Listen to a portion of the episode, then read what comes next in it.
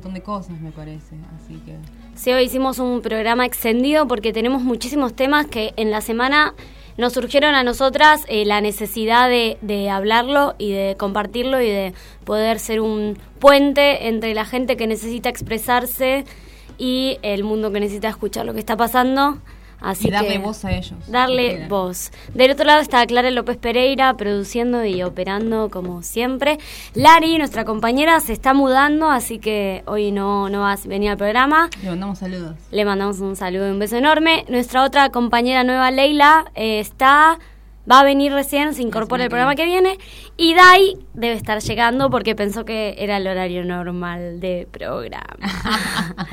Pero bueno, tenemos un montón de cosas para Un montón hoy, de cosas. la Tuvimos verdad. una semana súper movida, eh, particularmente vamos a ir adelantando un poco lo que va a pasar hoy. Latinoamérica estuvo muy movilizada. Latinoamérica estuvo en llamas, eh, literal y, y metafóricamente hablando. Esperemos que, no sé, sea un fuego que recicle y pueda dar nacimiento a algo nuevo. Sí, sí, para mí que sí. Bueno, Ojalá que sí, que no quede todo quemado. Yo creo que, como que por un lado es súper triste cosas que están pasando y por otro lado está bueno que haya movimiento, ¿no? Para mí es necesario y es parte de la lucha de esto de querer cambiar las cosas, pero eh, el- uno de los desafíos más grandes es cómo hacemos que to- todo lo que estamos trabajando derive en un producto nuevo o en una demanda que, que nos represente de verdad. Sí, claro, como hay algo de las estructuras que ya tenemos funcionando como sociedad que no nos está funcionando, no está funcionando hace Que mucho han quedado tiempo. obsoletas. eh, hoy por Claro, hoy. más eh, ahora estamos como en una era renueva, digo, el, el papel de los medios de comunicación en todo lo que está pasando ahora y de que cada persona tiene la posibilidad de ser un medio de comunicaciones. Gracias al avance tecnológico, ¿no? Total. Esto de, de- de que el avance tecnológico también empodera a la sociedad, esto de que estamos viendo que eh, de en Chile, de que sucede, de que todos están filmando, con ven, filman lo que sucede cuando el- Total. La prensa hegemónica, por así decirlo, trata de encubrir o, o de Sí. eh, cubrir otros hechos vandálicos, etcétera. Eh, Hoy tenemos un invitado Ah, llegó nuevos nuestra, llegó invitada del otro lado.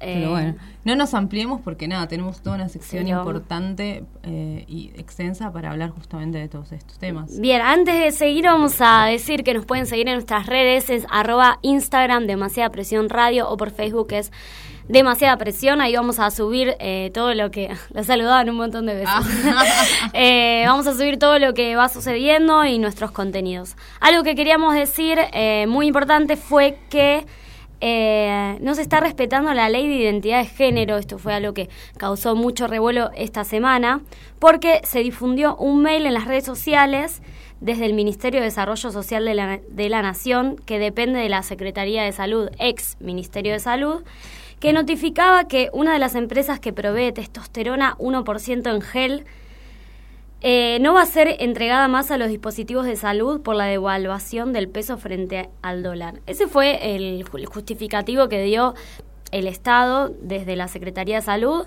a las personas que reciben tratamiento hormonal gratis eh, por el justificamiento que le dieron.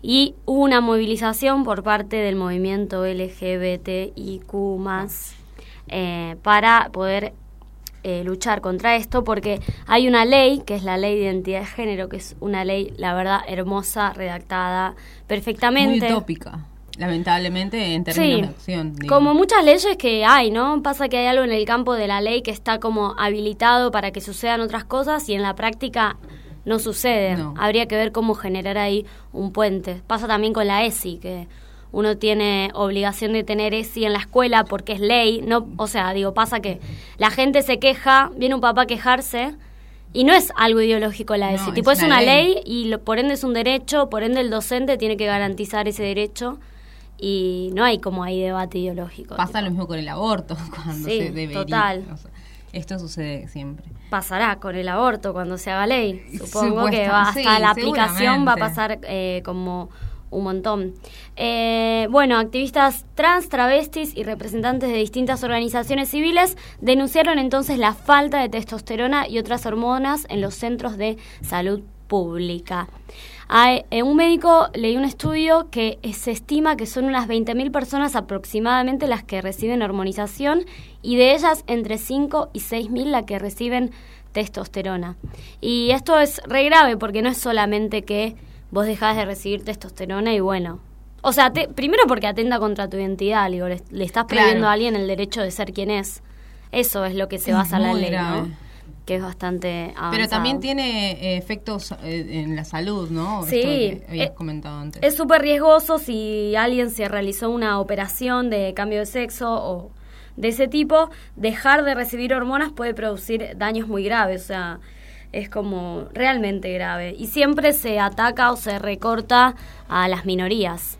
Entonces, eh, nos parece súper importante acompañar la lucha del movimiento ir a la marcha del orgullo el 2 de noviembre, que ahí vamos a estar. ¿Cómo no vamos a estar ahí? ¿Cómo no vamos a estar? Como todos los años, sí. Y bueno, apoyar. Así que nada, vamos a ir a la identidad de género y con las luchas. Nos vemos en la marcha. Esto también me hace recordar, ¿sabes qué? Al pedido de los medicamentos retrovirales contra el SIDA. Sí, que los habían recortado, ¿no? Sí, los habían recortado. Hoy por hoy la salud está siendo bastante afectada en términos de recorte. Eh, creo que el miércoles o el martes hubo una, una movilización en el obelisco, los, los trabajadores de la salud, por esto del desfinanciamiento. Entonces, como que esto es algo más dentro de eh, un contexto en la salud mucho más grave. Sí. Que va por de la mano del ajuste, ¿no? También para así decirlo. Sí, está todo como... O sea, yo creo que no hay área que dependa del Estado que esté bien. Porque el Estado cada vez Porque, más claro. Entonces... Y esto de que antes era el Ministerio de Salud y ahora es la Secretaría de, la, de Salud, hay una tijera gigante recortándonos. Y traje acá algunos datos sobre lo que dice la, la ley de identidad de género que me pareció súper interesante para difundir y para, eh, para conocerla y poder reclamar, ¿no? Dice que toda persona tiene derecho al reconocimiento de su identidad de género, al libre desarrollo de su persona conforme a su identidad de género y a ser tratada de acuerdo a su identidad de género, y en particular a ser identificada de ese modo en los instrumentos que acreditan su identidad, como por ejemplo el DNI, pasaporte, etcétera, listos. O sea, de la ley nos están parando de la discriminación, de las diferencias, o sea, digo la ley, ¿no? Como después de hecho es una realidad completamente distinta. Es súper importante igual que la ley esté escrita porque uno puede apelar a ella si sufre algún tipo Claro, es nuestra herramienta para defendernos. Sí, así que está bueno conocerlo. Está en internet, la pueden buscar. Es súper linda la ley. Y dice justamente que tienen derecho a acceder a intervenciones quirúrgicas totales y parciales y o tratamientos integrales hormonales para adecuar su cuerpo, incluida su genitalidad, a su identidad de género autopercibida, sin necesidad de requerir autorización judicial o administrativa. Antes para cambiar el DNI te hacían toda una pericia judicial como para que vos era horrible, sí. que eh, era una necesidad para tu identidad el cambio de género y no simplemente algo de, una enfermedad psiquiátrica. Total, sí, eso. Es una locura. Horrible, ¿no? Mucho de que todo lo distinto se catalogaba antes como enfermedad psiquiátrica. ¿no? Y la homosexualidad también. Sí, como pervertido. Sí. Todo eso. Bueno, la verdad que es súper eh, triste esto, pero, la lucha es súper poderosa y somos muchos. Y hay que resistir. Obvio, sí. Así que bueno, vamos a seguir ahora con... Traje un cuento para el saliva poética Ay, sí. que habla justamente de, para empezar a debatir la identidad de género. Ay, ¿vamos a ir un tema primero? ¿Sí? ¿No? Ah, estamos hablando ahí con Clara. No, yo leo el cuento ahora y después vamos al tema, me parece. Bueno, hacemos lo que vos Sí. Así que mandame la... No, no está. Uh, bueno, tenía ahí una apertura de salida poética súper bonita. Es demasiada presión. Es demasiada presión, es así, ¿viste? Nos levantamos temprano. Bueno, traje acá un cuento súper interesante que se llama La historia de Julia, la niña que tenía sombra de niño que este cuento lo saqué de los programas de ESI para trabajar en la escuela, que son súper hermosos, y hay un programa que se llama ESI y Literatura. Eh, encontré este cuento de Julia, ahí lo subimos al Instagram, la foto lo pueden buscar, tiene unas ilustraciones hermosas. Podemos compartir el libro también, ¿no? ¿O no? Sí, eh, o sea, el libro está escrito por Christian Bruel y ilustrado por Annie Boselek. Eh, estos es en Francia, es un francés, él y se publicó eso de los 80. Mm. Es bastante, em, digo, de antes, no tan antes, pero... Francia, igual. Francia, claro. Otro contexto, pero es súper hermoso para trabajar con niños y con adultos, la verdad que creo que es mucho más. Necesito. Como que a veces cuesta más que los adultos eh, comprendan o cambien estructuras que los niños Van formando. lo absorben, sí. Así que bueno, vamos a compartir con ustedes esta lectura. Ah, bueno, hay una música, la música de fondo. Ay, bueno. Bueno. Bueno, lo leo así a, a capela. Sí, dale. Dale. Una ciudad, una casa, una habitación. Mamá entra. Querida, ¿estás segura de que necesitas los patines para leer? ¿De verdad no puedes hacer nada como todo el mundo? Yo no soy como todo el mundo, mamá. Yo soy Julia. Julia no es juiciosa. Hace lo que se le antoja.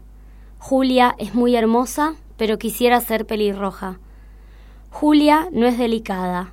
No le gusta peinarse, se esconde bajo la cama cuando tiene que bañarse. Julia sabe lo que quiere y se lo cuenta a su gato, y se divierten con juegos que disgustan a sus padres. Pero aún así, ella quisiera que la abracen de vez en cuando. Al salir de paseo, no existe la más mínima posibilidad de que te lleve en ese estado. Julia, esto va a terminar mal. Anda a peinarte mejor. Por Dios, lo haces a propósito. Sabes muy bien que ese saco está roto. Lo voy a tirar. ¿Ves? Así estás muy linda, querida. Ahora sí te reconozco. A Julia le gustan los espejos. Julia, ¿no has visto la cortina que acabo de planchar? ¿Qué haces todavía en el baño? Julia, es la última vez que te pido que pongas la mesa. Tu papá está por llegar. Ay, pero mira cómo te volviste. ¿No puedes tener cuidado? Esta niña me va a enloquecer. Y vos, Miguel, por lo menos decí algo. Es cierto, Julia. Mamá tiene razón. Eres insoportable. Siempre diciendo malas palabras, siempre cayéndote, siempre dispuesta a hacer tonterías. Casi un muchachito. Eso es lo que eres. Ah, en eso se parece bastante a tu hermana. Por favor, no metas a mi hermana en este asunto. Julia ya no escucha. Siempre es lo mismo. Muchachito, muchachito, muchachito, muchachito. Y una mañana... Mamá, mamá, mirá. Tengo sombra de niño. No, mi niña, todavía estás medio dormida. Mira bien, no hay nada. Me pregunto de dónde sacás semejantes ideas. Julia no estaba soñando. En verdad tenía sombra de niño, pero nadie lo quería creer. Cuando una sombra, un poco sombría, te sigue sobre la alfombra, como tu sombra, ella te asombra. Julia ya no puede más. Esa sombra extraña que todo enmaraña y que la engaña, que se la coma una araña. Diálogo con una sombra que no responde. Asustás a mi gato. Un niño no es así. Ándate, déjame tranquila. Yo no soy como vos. Yo soy una niña. Decime, mamá, ¿las sombras se tragan la luz? Decime, mamá, si no hubiera luz, ¿las sombras morirían? Bella Julia, la noche de tus grandes ojos abiertos dibuja para el día siguiente mañana sin sol. Pero cada mañana es luminosa y cada vez que puede estar sola con esa sombra, Julia intenta deshacerse de ella. Chapotea mucho tiempo en los charcos. Si a esta sombra le diera una buena bronquitis, al fin Julia estaría tranquila. Una noche, Julia estaba descorazonada. Y si la sombra tuviera razón, ella es simplemente un muchachito, y además incompleto, con una hendidura entre las piernas, que a ella le gusta tocar suavemente. Julia ya no sabe quién es. Para que la quieran debe comportarse como otra persona. La quieren mucho cuando no se peina como Julia. La quieren mucho cuando se sienta mejor que Julia. La quieren mucho cuando habla menos que Julia. Ahora ni siquiera sabe a quién se parece. Ya ni su espejo se reconoce. A Julia le gustaría ser pequeña, pequeñita. Quisiera esconderse en una ratonera, bajo tierra. Los ratones no tienen sombra. Ellos al menos... Claro, es cierto. Bajo tierra siempre está oscuro. No tenemos sombra. Entonces Julia agarró una pala y fue a un parque. En el parque hizo un pozo muy hondo y se metió adentro. Cuando estaba en el parque, se encontró con un niño que estaba llorando. Y el niño le pregunta, ¿qué haces en ese hueco? Y Julia le dice, mm, ¿y vos por qué llorás? El le responde, cuando estoy triste vengo aquí para llorar sin que nadie se burle de mí. Todo el mundo dice que lloro como las niñas. Es más, todo el mundo dice que tengo cara de niña. De todas formas, tu pala no es tan grande como para hacer un pozo. Y Julia le pregunta, mm, ¿los ratones tienen palas? ¡Shh, shh! ¡Hay alguien ahí! ¡Rápido! ¡Escondámonos! Son mis papás, dice Julia. No nos han visto. ¿Y los tuyos dónde están? Ay, los míos siempre están durmiendo. Y los dos niños se quedaron dormidos. Está amaneciendo. No hace mucho calor y tienen un poco de hambre. ¿Qué hacemos, Julia? Pues regresemos a nuestras casas. Sí, pero ¿qué vamos a decir? Solo tenemos que decir que nos perdimos y que después nos encontramos. Ay, seguro vas a tener problemas en casa, pero lo que comprendiste esta noche vale más que cualquier cosa. Tenemos derecho, tenemos derecho, repite Julia mientras camina. Todo puede ocurrir. Ella Julia, ahora lo sabe. Julia terrible, Julia furia, Julia Julia. La quieren mucho cuando no se peina como Julia. La quieren mucho cuando no se sienta como Julia. La quieren mucho cuando habla menos que Julia. Ahora ni siquiera sabe a quién se parece. Ya ni su espejo la reconoce. ¿Sabes? A mí todo el mundo me dice que soy un muchacho, dice Julia. La gente dice que las niñas deben portarse como niñas y los niños deben portarse como niños. No tenemos derecho a hacer cosas diferentes. Mira, es como si estuviera cada uno en su frasco. ¿Como los pepinillos? Sí, como los pepinillos.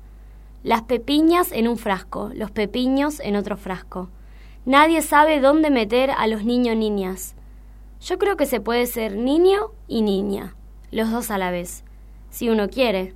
Me importan un comino las etiquetas. Tenemos derecho. ¿Tú crees? Claro, tenemos derecho.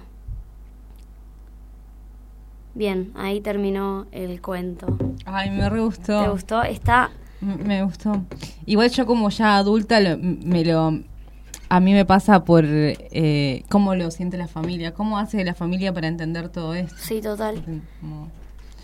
Debe ser súper difícil. Pasa que uno también, yo pienso, cuando tiene un hijo, como que le das un género igual, más allá de que él después se autoperciba. Hay, como que hay que darle un género, como que le das una identidad, pero aceptar si la quiere cambiar, imagino.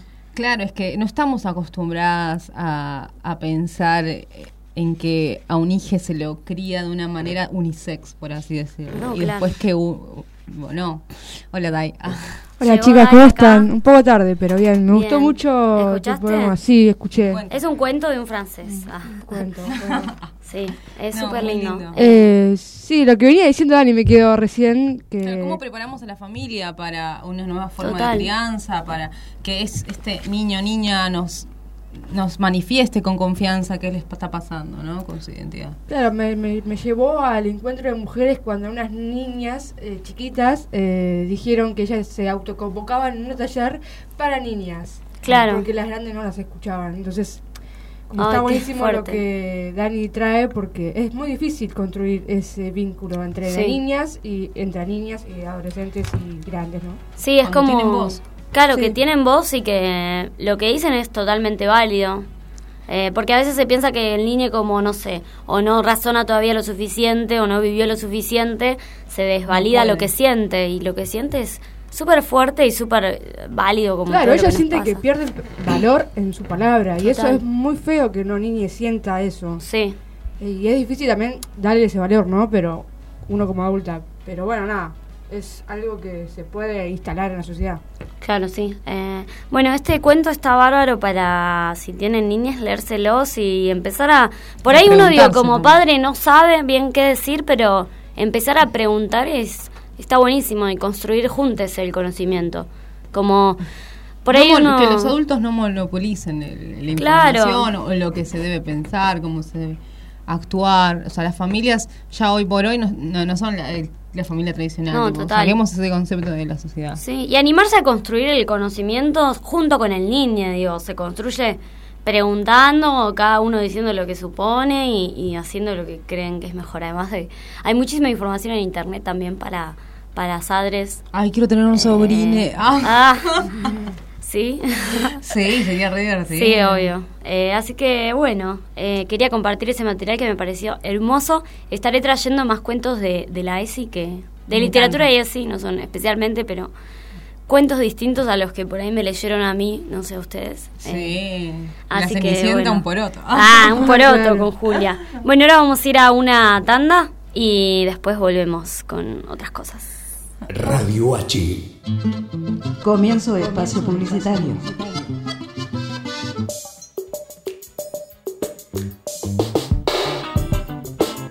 Artegraf, artes gráficas, servicios gráficos de diseño e impresión, sistemas offset y digital, diseño gráfico institucional y social, atención especial y personalizada a comercios y pymes.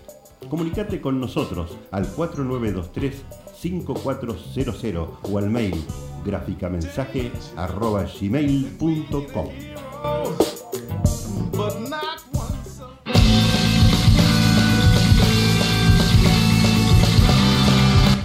Los viernes de Radio H empiezan a las 11 con presencia internacional de la oreja, recorriendo lo que pasa en el mundo con una mirada humanista.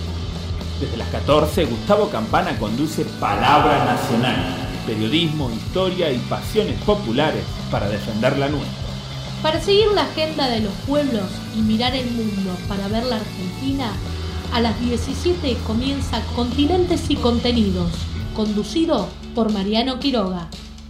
A las 19, Mariana Pacheco y Lorena Duba conducen Voces de Aquelarre, una hora para hablar de cooperativismo con enfoque feminista. Y a las 20, Nico Natrone y Facundo Anzani mueven ida y vuelta para tener toda la información del fútbol argentino. Corderos Negros trae la movida del under del metal argentino con la conducción de Saida Paz desde las 21 horas. Y desde las 22 entramos en el cocoliche radiofónico que hemos dado a llamar la dimensión descosida. Participa de los programas mandando un WhatsApp al 11 32 43 22 51 o llamanos al 2089 9009. Radio H. Radio H. H con todas las letras. Con todas las letras.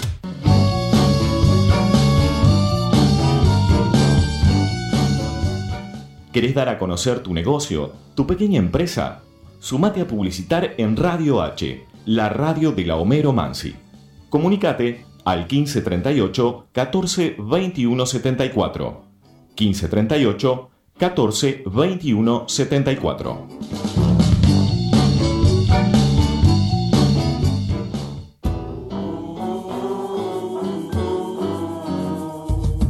¿Querés comer en un lugar donde la gente no deja sus convicciones en la puerta de entrada? ¿Querés reírte con el mejor humor político en un lugar donde la patria es el otro? ¿Querés ver los precios y pensar? No fue magia, fue la cooperativa. Venita lo de Néstor, Bolívar 548 en San Telmo. O hace tu reserva al 4342 7588. Un lugar con buena gente. Venita lo de Néstor.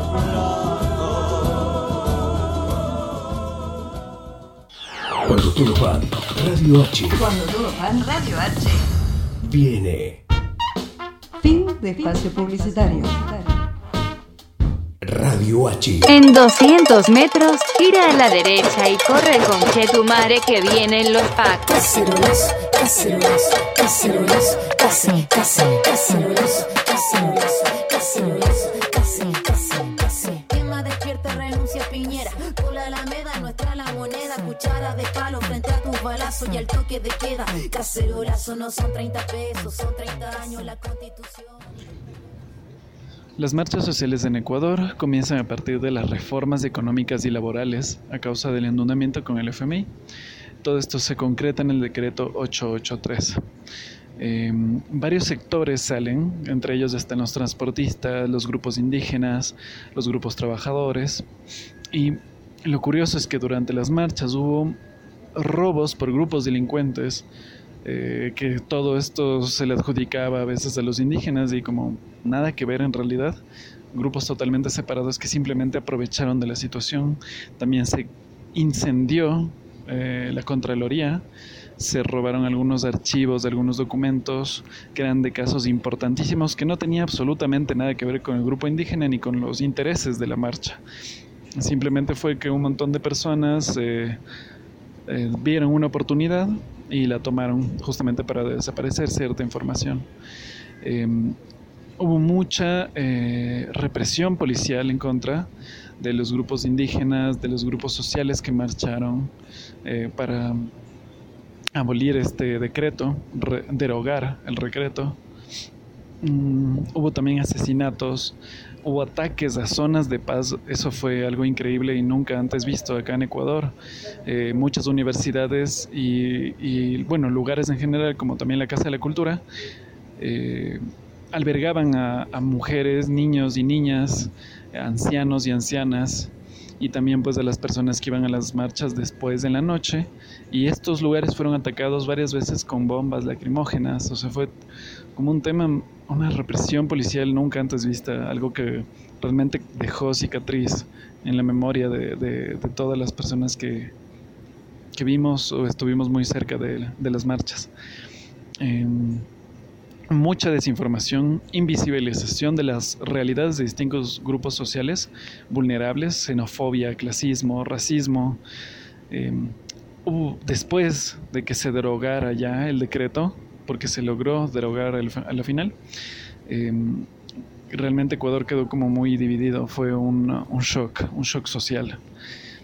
Eh, la cobertura de los medios fue mediocre, eh, la cobertura de estos medios grandes me refiero, pero por suerte hubo una gran cobertura de medios independientes Em, y ahora hay un seguimiento de lo que se obtuvo gracias a la mesa de diálogo planteada por la ONU y otras entidades que buscan la resolución del conflicto causado por las, estas medidas económicas.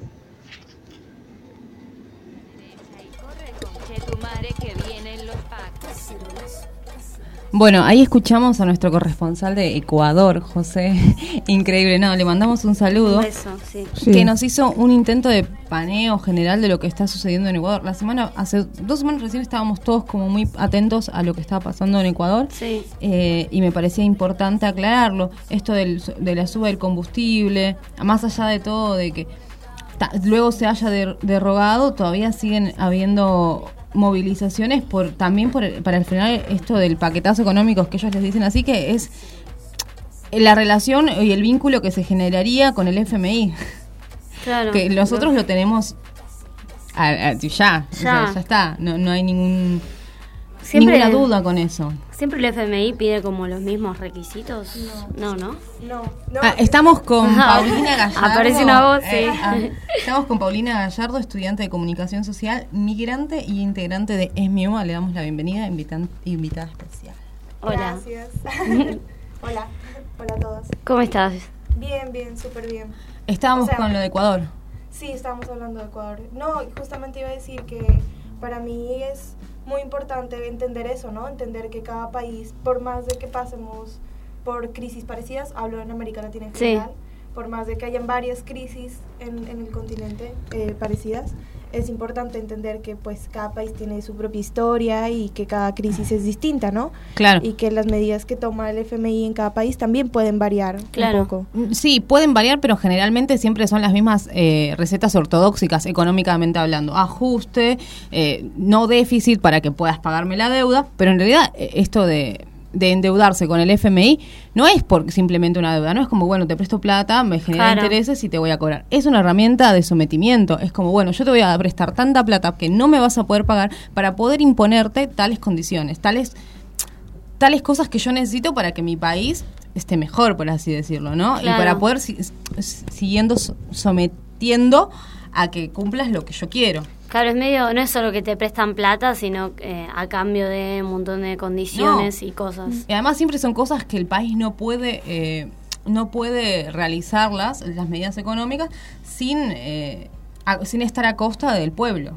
Claro. La suba del, del combustible que genera un montón de cosas en, en Ecuador. Un país dolarizado. Pasó de 1,85 dólares a 2,39 el calón. Mm. eh, y otras cosas. Pero me parece interesante que eh, el pueblo se mo- movilice, eh, esto también de que la prensa no, no muestra lo que tiene que mostrar o de que siempre terminen cubriendo cosas. Es que es muy difícil para la prensa también mostrar eso, pues también están... No, bueno, como- estamos hablando de, lo- de la prensa de eh, los grupos eco- económicos. No, grandes. sí, los obvio, masivos, ¿no? Claro. No, no de la prensa independiente. Ah, ahí va. Claro, claro. Pero bueno. Y además lo que está pasando en Ecuador es solamente un ejemplo de lo que está pasando en todo el territorio latinoamericano. Eh, a ver, hoy es un día muy extenso porque justamente tenemos un montón de info de lo que está pasando también en Haití, que no se está movilizando, no, no- se está escuchando en, en la prensa. No, claro. Hay Eh, un montón, ¿sí, no? En Haití eh, hay movilizaciones contra el gobierno de Jovenel Moise que acusan al presidente de corrupción, de presidente de corrupción y malver- malversación de fondos públicos al trascender el mayo, eh, en mayo pasado. Cuestión que parece que hay un presunto desfalco por, eh, por parte del mandatario y otros exfuncionarios de los préstamos del programa energético Petrocaribe, destinado a mejorar la infraestructura nacional. Bueno, no nos sorprende de nuestros políticos que hagan estas Ah. cosas, ¿no? Y ante esa acusación se ha negado reiteradamente, su- bueno, el- obviamente Moisés se negó estas implicaciones, sin embargo, eh, en las calles haitianas hace un mes están movilizándose por esto. No, no, no se informa de lo que No, sucede yo en Haití. de Haití no vi nada, es lo que busqué particularmente. No sé, vos sí. Eh, sí, o sea, yo tengo, o sea, yo conozco mucha gente de, de República Dominicana y de Ah. Haití, entonces digamos que yo tengo como una fuente de allá, pero sí, es difícil informar además porque Haití es un país que, que ha sido como devastado, ¿no? Sí. Históricamente ha sido... em, pues a- asaltado básicamente, o sea, tiene, tiene, tenía y ha tenido durante varias décadas, varios años ya, eh, muchos problemas que Sí. evidentemente ahora llegaron a un nuevo punto de, de inflexión, ¿no? Claro. Em, y claro, es difícil informar. Creo que en Haití, o sea, lo que pasa en Haití siempre ha sido difícil de informar justamente por las condiciones de vida y, y y lo que atraviesa el país, o sea, los, los medios, incluso los medios independientes, es difícil como sacar información de Haití. Y Mira. porque hay muchos intereses también de por medio, ¿no? En lo que en Haití, en lo que pasa en Haití. Em, o sea, la corrupción, creo que como que hablar de corrupción en Haití es como, como algo obvio casi, porque, o sea, es un nivel de... Sí, porque es un nivel de desigualdad, pero como que, que, que nos, que, que no se ha visto. Y Haití, para, o sea, en mi opinión, de nuevo marca un precedente en América Latina, ¿no? De, de- en, el, en el sentido de que, ¿qué, pa- okay, ¿qué pasa si, si, si se ponen estas condiciones de vida en la gente? ¿Qué, qué podría pasar con el resto del continente si, si se toma el Sí. camino que se tomó en Haití durante décadas? Em, igual admiro mucho al, al pueblo haitiano, ¿no? O Sí, sea, claro. mucho, mucho valor. Es que qué bueno que estén que estén haciendo esto y pues muchísimo apoyo, ¿no? Sí. ojalá, ojalá lo logren, ojalá logren salir como de esos sistemas tan, tan represivos. Ojalá también le demos más voz. digo. También, ojalá, Sí, ojalá. obvio. En la, en la tele, ponele, no, no está ni No. cubierto el tema Haití. No. Pero- Eh, algún que otro, una nota periodística. Como que está de por sí dado que a mí, Haití es pobre, Haití es el país más. pobre de Latinoamérica y es así. Y está como instalado también, como, ¿no? En el discurso social por ahí. Sí, también. Y ca- como que también existe como para mí un imaginario de que, ok, las cosas no empeoran, ¿no? O sea, como que Haití está tan mal que no puede empeorar. Claro. Y, Ah, puede y claro que puede empeorar. Claro. Y claro que el abandono puede seguir aumentando. Y es eh, la población haitiana en general ha sido súper discriminada. Súper discriminada en República Dominicana. Yo, Mm. yo viví allá tres años Ah, mira. y y fue y es gente que, que ha sido pero súper abandonada súper y también por la comunidad internacional no como cuestionarnos a a, a nosotros mismos como como que ok qué estamos haciendo por qué este país si sabemos que están estas condiciones como comunidad internacional por qué no estamos poniendo energía en eso en, en eso Sí, en ayuda, va, colab- no sé, que Claro, se que está tan de eso. invisibilizado que no podemos llegar tampoco a eso. Es como Claro. es muy difícil también ponerse, digamos, en esa posición y poder ayudarlos, porque están muy lejos, estamos muy lejos Sí, para- de estar cerca de ellos. ¿Cómo? Pasa que es No, difícil pero- para nosotras, pero Sí. para los medios No, no, para de para la ONU, para ver, la ONU, para la sí. ONU, gente que tenga poder, intereses, deberían empezar a... igual la ONU está ya o sea en la ONU y muchas Pero igual la ONU, bueno, lo dije así como por decir, pero la ONU tampoco hace nada. La ONU simplemente te, te manda, bueno, una- Mm. unas recomendaciones a tu país, si querés hacerlas o no. Lo que tiene la ONU es nada más es... eh, ¿Cómo se dice? Eh, no, mundial. no, reputación mundial. Claro. Como, bueno, Claro. ah, la ONU. Bueno, bien, Mm. pero en términos de accionar, la ONU no hace nada.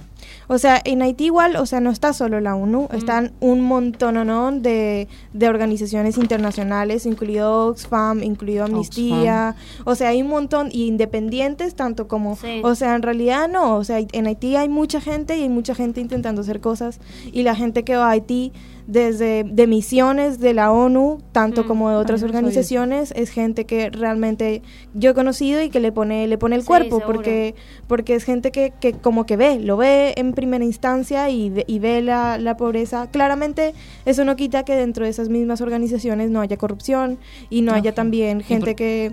Sí, o sea, han habido casos y han habido casos muy graves en Haití de, de gente que, de organizaciones y representantes de organizaciones que han hecho cosas terribles, claramente, pero... Porque el, el sistema ya está corrompido. O sea, seguramente debe ser muy difícil tratar de luchar contra eso en un sistema que está todo... Sí, deben tener trabas. No hay que justificar No, tampoco. no, No, no, se justifica, no, lógico Pero que no se justifica. Claro, no, Eh. lo digo porque tipo la mayor Sí, parte de la gente que va a Haití y que hace cosas en Haití muchas veces sí son funcionarios pagos, pero también hay muchos voluntarios. Claro, sí. Em, es, una movida que, que está y que ha estado presente incluso cuando, digamos, eh, mediáticamente se ha olvidado. Igual en lo de como de comunidad internacional me refería también a los y las migrantes haitianos Mm. que hay, sobre todo en Chile, en Chile hay muchos, en República Dominicana también, aquí, aquí, aquí me imagino que también, aunque Sí. he visto más como de, de otras partes. Yo no conozco a, pero No. puede ser que haya. En- Sí, en- seguramente. Sí, Seguramente. Sí, en Constitución hay un barrio, un barrio dominicano. ¿En serio? Sí, Mira. seguramente allá habrá una comunidad haitiana también. Seguro. Qué linda. Ah. sí, sí. Sí, no lo conocía. Eh, pero bueno, no, no solo lo que está pasando en Haití, también en Honduras, en todo, el, todo Latinoamérica. En Honduras hay manifestaciones, exigen la salida del presidente yo. Eh, bueno, Dale que la. No, dice así. Yo. Sí, jo. Eh, la movilización es- está convocada por el expresidente de Honduras, Manuel Zelaya, eh, y el país, cientos de hondureños tomaron las calles en varias ciudades del país eh, tratando de exigir la salida de- del presidente Juan Orlando Hernández, Claro. tras conocer su culpabilidad de su hermano Tony Hernández en hechos de narcotráfico. Con las manifestaciones contra el gobierno nar- na- narcogobierno, se le dice. Las movilizaciones convocadas por el presidente de Honduras eh, culminó en enfrentamientos con la policía que enlazó gases gra- lacrimógenos en, las- en los manifestantes. La noche del viernes continuó agitada la nación centroamericana, pues varios manifestantes quemaron llantas y vehículos de la policía, al tiempo que bloquearon el tráfico y algunas arterias de la capital. Exigen la salida del presidente, otro Sí, país. están todos. Pasa que hay algo del poder que está como muy Perú corrompido, no tiene, eh, quieren disolver el, el Congreso También. y no tienen presidente, si no me equivoco. A ver, me parece que en general todo lo que está pasando en Latinoamérica es más que nada por la falla de la democracia tal cual la conocemos, que es no nos está representando. O sea, No, las formas claro. que estamos que estamos eh, que concebimos hoy por hoy no no nos representa y todas estas manifestaciones es en contra de eso, por así decirlo. Eh, no sé cómo se, se pueden crear otras formas, pero es hay- se está pidiendo a gritos la necesidad de un cambio. Sí. Hay que habías hablado algo de lo de la Ah. aplicación del tsunami. En Barcelona, no, en España, con lo de Cataluña, los manifestantes se están organizando a través de una aplicación que se llama Democratic Tsunamic, eh, que lo que hace es tratar de organizar, o sea, todo el que se baje la aplicación, obviamente es manifestante, y se van organizando entre ellos cómo ir a la marcha, o qué no sé si necesariamente qué llevar, pero cómo se organizan para juntarse y, y tratar de, de que la marcha te- tenga solidez, por así decirlo, ¿no? Eh, y no solo está pasando ahí, sino que también lo están usando otros países, porque también hay manifestaciones en Hong Kong, en, en el otro, en otros continentes, digo, ¿no? Como esto de, de un grito hacia lo que se conoce y otras cosas.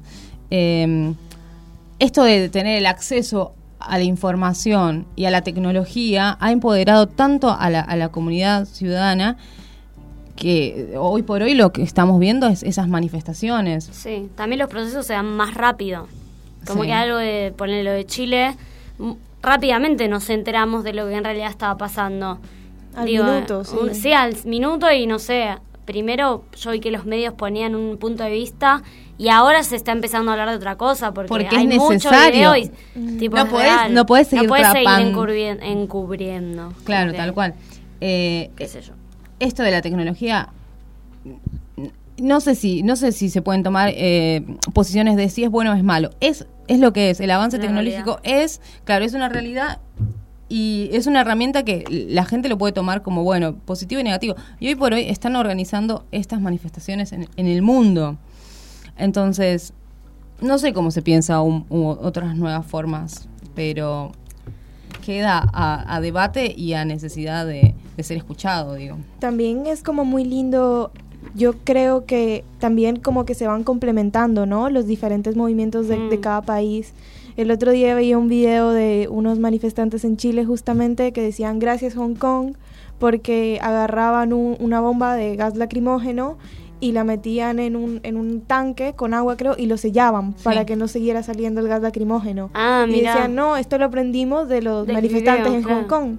Entonces es como muy lindo que como que hay mecanismos de organización y de resistencia que se van compartiendo gracias a las redes sociales y la gente va aprendiendo sobre ellos, ¿no? Sí, Como es- justo lo de la aplicación que decías, o sea, Claro. súper bonito. Sí, súper loco que pensar que uno puede de un video que sube alguien en Hong Kong tomarlo para la, tu lucha. Es fantástico y por ahí cuando pasaba esto en los 70 era como sabía. súper aislado hasta que llegaba la información era tremendo, mucho tiempo. Así que eso está bueno. Totalmente. De los tiempos Quiero contar también que en Panamá hay manifestaciones Ah. en rechazo de las reformas que buscan pri- privatizar la educación superior y favorecer a los intereses particulares. Los grupos estudiantiles de la Universidad de Panamá protestaron este jueves contra el paquete de reformas constitucionales que ha aprobado en el Pleno eh, de la Asamblea Nacional. ¿Qué qué- ¿Cómo va la, la Asamblea Nacional representar esto? Pero bueno, nada, lo que decíamos. Eh, también en Costa Rica, estudiantes movilizados por la educación pública. Los, la lucha de los estudiantes surge después de anunciar el recorte de presupuestos de la Casa de Estudios Universitarios en el público, eh, universidad- universitarios públicos del país. Miles de estudiantes de Costa Rica están movilizados en las calles de la ciudad capital en propósito de defender el derecho de la educación pública de la nación. Eh, me parece que esto también lo podemos linkear con lo que está pasando en Chile, que es un movimiento que inicia con el estudiantado manifestándose, evadiendo los subtes y todo esto. Esto de, de que la educación es el único medio para escalar socialmente, la educación superior, hoy por hoy, Sí, digo, ¿no? para- Como que no tengamos acceso a la, a la educación que... Me trae. Ajá. no es como aleatorio que justo recorten en la educación pública, eh, porque te da herramientas para pelear, tipo, porque cuando uno conoce puede empezar a pensar el mundo. y la lógico. escuela y la educación es eso. Entonces, también que los movimientos empiecen desde el estudiantado y la juventud, digo, es súper, es porque va directamente relacionado, que es la gente que está como alimentando el conocimiento y puede compartirlo a sus padres, hermanos. Totalmente. Y muy lindo también como eh, la alianza implícita que hay, ¿no? En América Latina en estos movimientos entre entre entre el estudiantado y los movimientos indígenas, ¿no? Que de repente como que van de la mano y como que se, se apoyan el uno en el otro. Eso también encuentro súper bonito de todo. También en Uruguay hay una multitud que se concentra en la avenida, ah, hubo, en la avenida 18 de julio. Eh, enfrente de la Facultad de Derecho de la Universidad de la República, la manifestación busca dar, eh, dar el último incentivo popular para que no se imponga en las urnas la papeleta del sí. En Uruguay lo que va a haber mañana son elecciones, pero también hay un plebiscito para ver, eh, ay, ¿cómo se dice? ¿Dónde está esto? Un plebiscito que busca la creación de una Guardia Nacional con 2.000 militares que trabajen junto a la policía para permitir allanamientos nocturnos, negar la libertad anticipada a, prisioneros culpables de determinados delitos y la pena de reclusión permanente revisable. O sea, a ver un plebiscito para ver, ¿vuelven los militares a la calle o no? Aparte de las elecciones en Uruguay. Y hubo una marcha multitudinaria justamente contra esto. Increíble, o sea, espero que no suceda porque Uruguay no sé, es un faro de Latinoamérica, como, claro, como bueno, de, las políticas quizás menos desiguales eh, en términos de brechas económicas. resistencia, no sé, es, un montón todo lo que está sucediendo en Latinoamérica. Eh, me parece que eh, toda esta introducción que hicimos es nada más para abocarnos a lo que está pasando hoy por hoy en Chile. llegó nuestro invitado. Hola, como va? Justo lo Llegó bien, al aire, entonces no, lo saludamos. No lo saludamos. eh, ¿Te quieres presentar? Ah. Eh, bueno, eh, mi nombre es Lautaro Navarro. Eh, bueno, soy chileno residente acá, como mucho. estudiante de música, no sé, maestro chasquilla, como decimos allá, para sobrevivir acá en la ciudad. Y, nada, gracias por la invitación. No, Más que nada los invitamos también como para que nos den realmente para que no seamos nosotras hablando de, algo de lo que sucede en Chile y si no, les den ustedes voz. Que claro. corresponde, a ver. Sí, nos parecía como hablar de lo que leemos o todo eso puede ser medio como desinformar o no saber perfectamente, entonces decidimos llamarles. Eh, Paulina también es de Chile, ¿no? No lo habíamos dicho, me parece. Eh, ah, así que... migrante. Sí, claro, quedó eh, y, eh, ¿Estudian, vos estudias música acá? Sí. Ah, bien. ¿Hace cuánto viniste? Hace cinco años más o menos. Ah, igual el que vos, ¿no? Sí, sí. Ah, ah ¿se conocen? Ah. No. Eh, no. Quizás sí, pero bueno. Eh, nada, más que nada es también como para intentar, intentar entender qué es lo que está sucediendo en Chile. A ver, esto de que hace dos semanas recién empezó todo esto con el decreto de que aumentaba el transporte público 30 pesos, ¿no? o sea, eh, ese fue, digamos, el disparador. Sí. O sea, yo diría que también es bueno reconocer que antes de eso, o sea, sí hubo manifestaciones y sí hubo intentos de distintos de distintas partes, digamos, de, de, cambiar las cosas. O sea, esto no, esta no es la primera protesta de Chile, digamos. Ah. O sea, pero... No son muy conocidas las previas, digo. Claro. es, que, es que hay una frase que es clave que se está diciendo en muchos lugares que no es por 30 pesos, eh, pues son 30 años. Claro. O sea, que son cosas que vienen de antes, tal vez de, la, de las movilizaciones masivas de la última no sé, 15 años, se destaca la del 2006 de los estudiantes secundarios, que movilizó a todo el país, que eso no pasaba hace mucho tiempo. O sea, por lo menos de la que yo tengo conciencia, porque, no sé, en ese momento tenía 15 años. claro. Ah, mira. Y que de eso desembocó de, cinco años después, en el 2011, que fue la, la por la educación ah, universitaria. Sí. Que esa la, movilizó también a gente acá que mandaban su apoyo también pero son cosas que vienen de antes. Me acuerdo que mi hermano mayor en el 2001 también iba a las protestas en el centro porque habían subido el boleto estudiantil.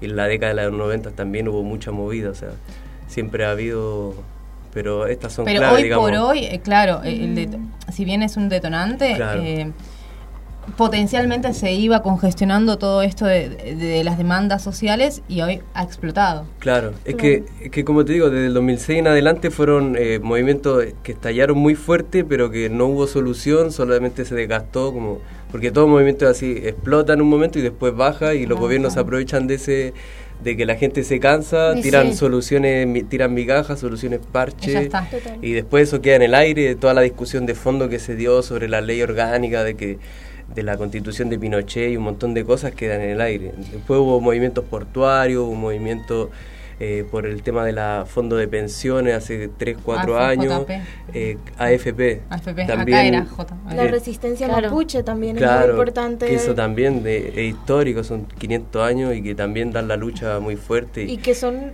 eh, los ma- lo que o sea por lo menos yo creo que han sido los movimientos de resistencia los movimientos mapuches han sido los que más han sido reprimidos violentados y, eh, y mucho le que la ley antiterrorista. Sí. Ah, sí. Esa es un Sí, punto- que acá también los consideran terroristas. Claro. Oh, no sabía. sí Ay, esa, esa ley es muy maldita porque, bueno, viene de presiones internacionales como el FMI, como de esas ¿En cúpulas. serio? Le sí. Sí, y si a ti te, te agarran por la ley antiterrorista, no tenés ningún derecho. No. Y te, ¿En y te serio? Y te, enjuician por justicia militar. claro Wow. Es- No sí, ha sabía sido que muy intenso con, con, y, lo, y, lo- y la comunidad mapuche ha sido un ejemplo de resistencia. Y hoy por hoy pueden tomar toda la sabiduría de ellos, ¿no? Como Totalmente. para Sí.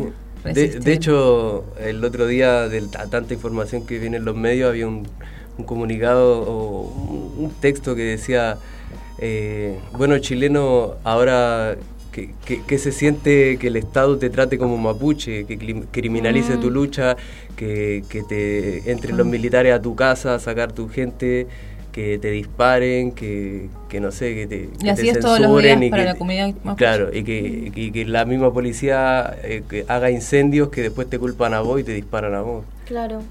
Y no solamente, además de los movimientos mapuches, es súper importante mencionarlo, también los movimientos de resistencia a las mujeres, ¿no? Claro. O Sí, sea, el año pasado, en el marco de las legalizaciones del aborto aquí, también se estaban dando marchas multitudinarias en Chile y también fueron muy fuertemente reprimidas. O sea, había, había mujeres que terminaron acuchilladas por No. gente tipo... Fue, Sí. fue muy intenso y, y también las mujeres chilenas son, son unas guerreras realmente y todas las disidencias. O sea, realmente Chile lleva mucho tiempo resistiendo, o sea, esto no es nuevo, eh, lleva mucho tiempo, tiempo protestando y exigiendo cosas diferentes. Yo creo que justamente pasó en Chile lo que lo que pasó en, en. Ecuador y lo que pasó lo que pasa en muchos lugares es que llega un punto en que en que es iso- insostenible, ¿no? O sea, ni el modelo ni, ni la represión, o sea, ya la gente realmente explotó, ¿no? Fue como la, la gota que, que derramó el vaso, digamos. Hay algo que sucedió también en Chile, que es que ustedes no tuvieron eh, como país el proceso de, de enjuiciamiento por la dictadura a los militares, ¿no? O sea, acá no, eh, tuvimos las juntas militares, el juicio de las juntas militares, Claro. todo Sí. como un duelo social colectivo, Sí. que hoy por hoy nosotros vemos militares y la verdad es algo que no se... Sí, se le sacó el poder a, la, a Claro. las fuerzas un montón de como Claro, e- institución. eso- en es Chile importante. todavía siguen habiendo apoyo, o no, no sé si hoy, a hoy ahora, pero hasta hace poco sí. Pinochet lo agarraron en, en Londres. Claro, eh, el Baltasar Garzón ¿Cuántos años tuvieron eh, a Pinochet? 15 años. o Eh, fue 17 años de dictadura. Es un montón de tiempo. Y, Claro. y cuando vino ese periodo de transición, al, al dictador lo pusieron de senador, Senador. vitalicio. No. Vitalicio, o sea, él iba a ser senador hasta el día que se muriera. Y, y también que hasta hoy en día, o sea, hay un montón de factores, ¿no? No solo eso, o sea, las Fuerzas Armadas también hasta hoy en día sigue siendo una super institución, ¿no? O sea, Claro. es casi como la iglesia, digamos, Claro. o sea, Mira. es algo que, que es- está, y además las Fuerzas Armadas, o sea, el, el presupuesto de las Fuerzas Armadas de Chile, o sea, es el presupuesto más alto de América Latina, o sea, la cantidad de dinero que se le da a la milicia en Chile es mucho más alta que cualquier otro país de América Latina lo cual quiere decir que evidentemente están muchísimo más preparados que en cualquier otro país para reprimir. Yo- a mí me sorprendió un montón ver tanques, eh, verlos a los militares con los fusiles contra la gente. O sea, yo digo, No, no es- puede ser que esto esté pasando después de 15 años de dictadura. Pero bueno, yo Pasa no que justamente, digo, 15 años de... Si acá hubo un reflejo del miedo en las generaciones anteriores a nosotros, me imagino con 15 años de miedo se replica. Digo, más allá de que Claro. marchan y todo, hay algo que por cuesta. eh. Además, eh, los mucho. que han llevado en la lucha, el inicio de esta lucha, son los estudiantes que después de 15 años, ustedes no vivieron esa etapa de, de dictadura. Claro. Sus padres seguramente que sí. Nuestros padres sí, sí. sí. Pero ustedes no tienen ese miedo, por así decirlo. Claro. O sea, no sé cómo sea en tu caso, digamos, pero mi papá sí, o sea, mi papá era militante contra la dictadura durante los últimos años de la dictadura y yo crecí escuchando historias de, de la resistencia a la dictadura y de cómo era la dictadura. Entonces, por lo menos para mí es muy fuerte que eso esté pasando ahora porque era algo como que yo por lo menos daba por hecho de que de que ya no iba a pasar, ¿no? Claro, que como ya los militares no iban a estar co- como que esto que está pasando de gente asesinada y de gente torturada, como que yo por lo menos tenía como que yo daba por hecho y di por hecho por mucho tiempo que eso Habían era- evolucionado. Que era pasado, historia. Claro, por lo menos para mí, porque yo decía como que, que como que otra vez, de verdad, o sea, Claro. Bueno, estamos acá con dos compañeros estudiantes que de Chile, chilenes, eh, que están acá para compartir y darnos información y compartir con nosotras todo lo que está pasando. Ahora vamos a ir una tanda para después poder seguir charlando con ellos y profundizar más Sí. El tema. Así que bueno, vamos a la tanda. Comienzo de espacio publicitario.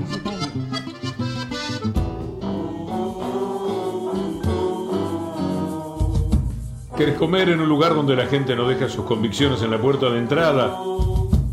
¿Querés reírte con el mejor humor político en un lugar donde la patria es el otro? ¿Querés ver los precios y pensar, no fue magia, fue la cooperativa? Venite a lo de Néstor, Bolívar 548 en San Telmo, o hace tu reserva al 4342 7588, un lugar con buena gente. Venite a lo de Néstor.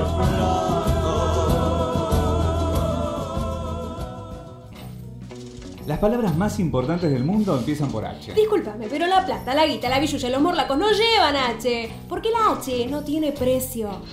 Seguí escuchándonos por www.radioh.com.ar. Cuando todos van, Radio H Cuando todos van, Radio H. viene.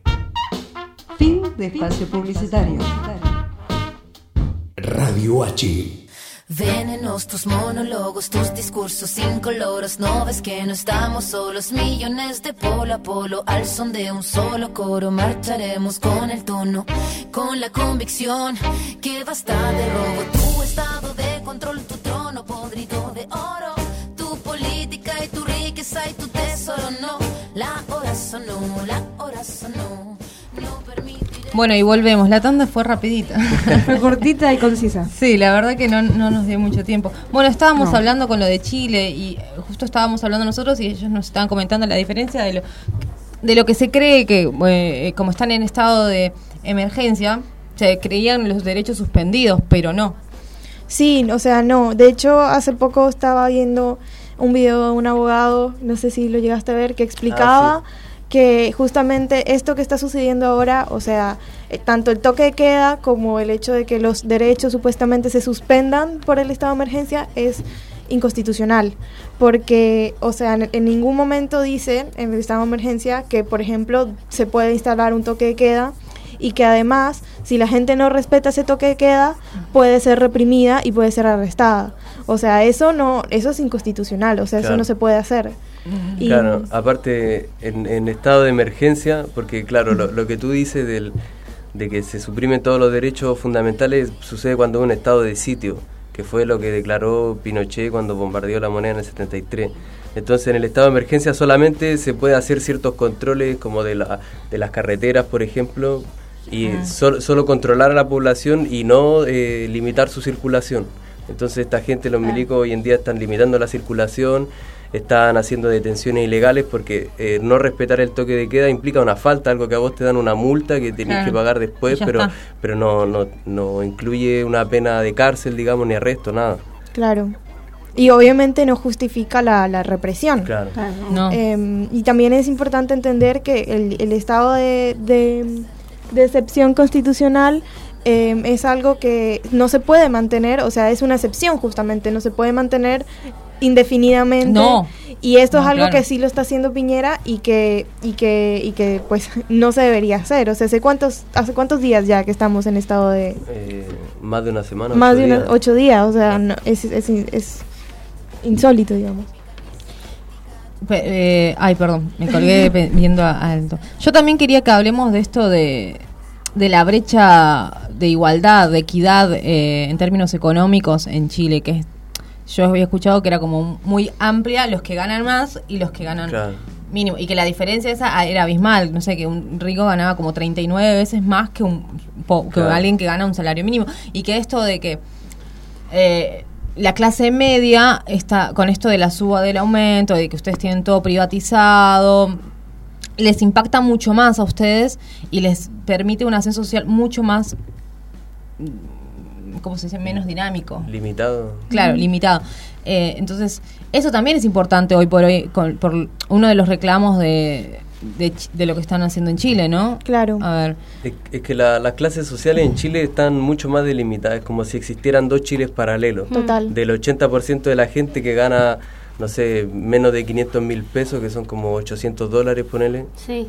Y el resto que, que vienen siendo los militares, que son una clase aparte. Así, así ellos se aseguran que esas personas sean totalmente funcionales a lo que ellos quieren.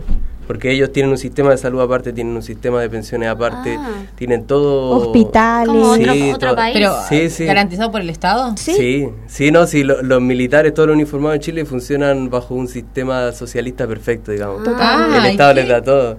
Qué Y- raro, eso no lo sabía. Y Bueno, no solo los militares, claro. los carabineros, o sea, la policía chilena también tiene. Claro, o sea, la- toda la fuerza, eh, o sea, todos los uniformados, los militares, la marina, la, la policía, que son los carabineros. Y no se baja, no se traslada esos derechos al, al, al pueblo, digo. No. No, no. Es que Ah. también es justamente importante decir que esto se da, o sea, esto, esto se da porque la constitución que hoy en día rige en Chile es la misma que regía durante la dictadura. Claro. Wow. Entonces todos los privilegios que tenía las Ah. Fuerzas Armadas durante la dictadura Quedaron en las siguen leyes. vigentes hasta Claro. hoy en día. O sea, ser, ser de las Fuerzas Armadas es como estar en otro país, digo, Claro. te compras Básica. como otra nacionalidad con otros derechos. No, y, Claro. y- y olvídate la gente que concentra el capital, que son siete familias que son los dueños de todo en Chile, del, de bancos, de las tiendas de los shopping, digamos, el retail, no sé, medios de comunicación de masa, eh, no sé, un montón de cosas. Está todo concentrado en, en Claro, siete claro. familias. También se escuchaba esto de que la, la- el pueblo chileno también tiene una fuerte deuda, la fuerte deuda privada es con los retails, de esto de que la Claro. gente llega muy endeudada Sí. porque no tiene acceso a los derechos que acá son gratis, por ejemplo, salud, educación, Claro. etcétera. Más allá de todo eso, tienen que siguen con- consumiendo a costa del crédito. ¿Cómo es lo de los retails? Ponele, para, para yo y la gente que no lo sabe. O sea, vos tenés de- deuda con el banco y deuda con el Falabella. por Claro. Porque, ¿no? Fa- Te- porque tipo- Falabella tiene un banco también. Lo que pasa es, Es que, te financia, claro, claro. te financia el consumo. Claro. Bueno, vos no llegas a fin de mes, no sé, bueno, compras. Te. ¿Qué es lo que compra la gente con retail? O sea, Eh, eh, en- te, te con- venden ropa, te venden, no sé, la, electrodomésticos, cosas así, pero la gente, aparte de adquirir esas cosas con crédito, está, no sé, tiene que hacerse un tratamiento médico, está pidiendo un préstamo para eso. O hay, hay gente que, no sé, ir al supermercado y comprar la comida, la está pagando en 12 cuotas.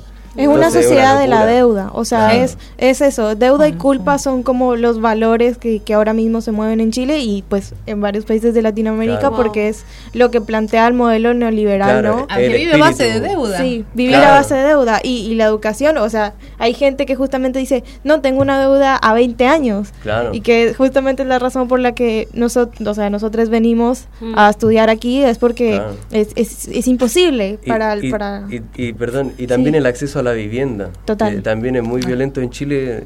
No sé, tener una casa básica chiquita te puede costar 20, 30 años de tu vida comprar una casa.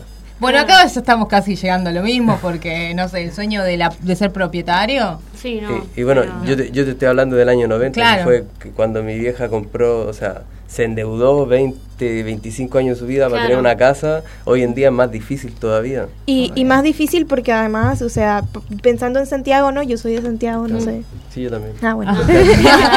que, que- como que es una ciudad que está construida para, para gente con dinero, ¿no? Sí. Sí. Entonces, no solamente el transporte público es deficiente, sino que las distancias son largas, Sí, para las auto. condiciones de vida son difíciles. em, por eso mucha gente acá me decía, bueno, pero, o sea, em, mira, mira cómo está acá el subte, o sea, mira las condiciones en, en las que está el subte, o sea, si aquí mira cuánto se subió el precio del subte en los últimos años. Y es cierto, o sea, subió y a la gente le cuesta, pero no es lo mismo porque No.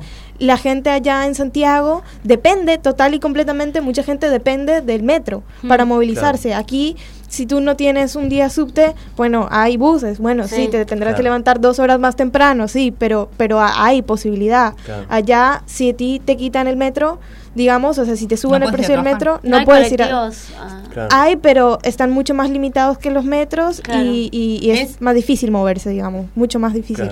Claro. Que eso empezó en el año 2007, que cambiaron el sistema de transporte, que tomaron un modelo que se usó en Colombia, el Transmilenio. Que no funciona también. Eso, sí, yo lo había escuchado. Que es una, ¿Compraron algo? que es una Sí. porquería y te lo Como vendían el como... monorriel. claro, te lo vendían No, como una maravilla.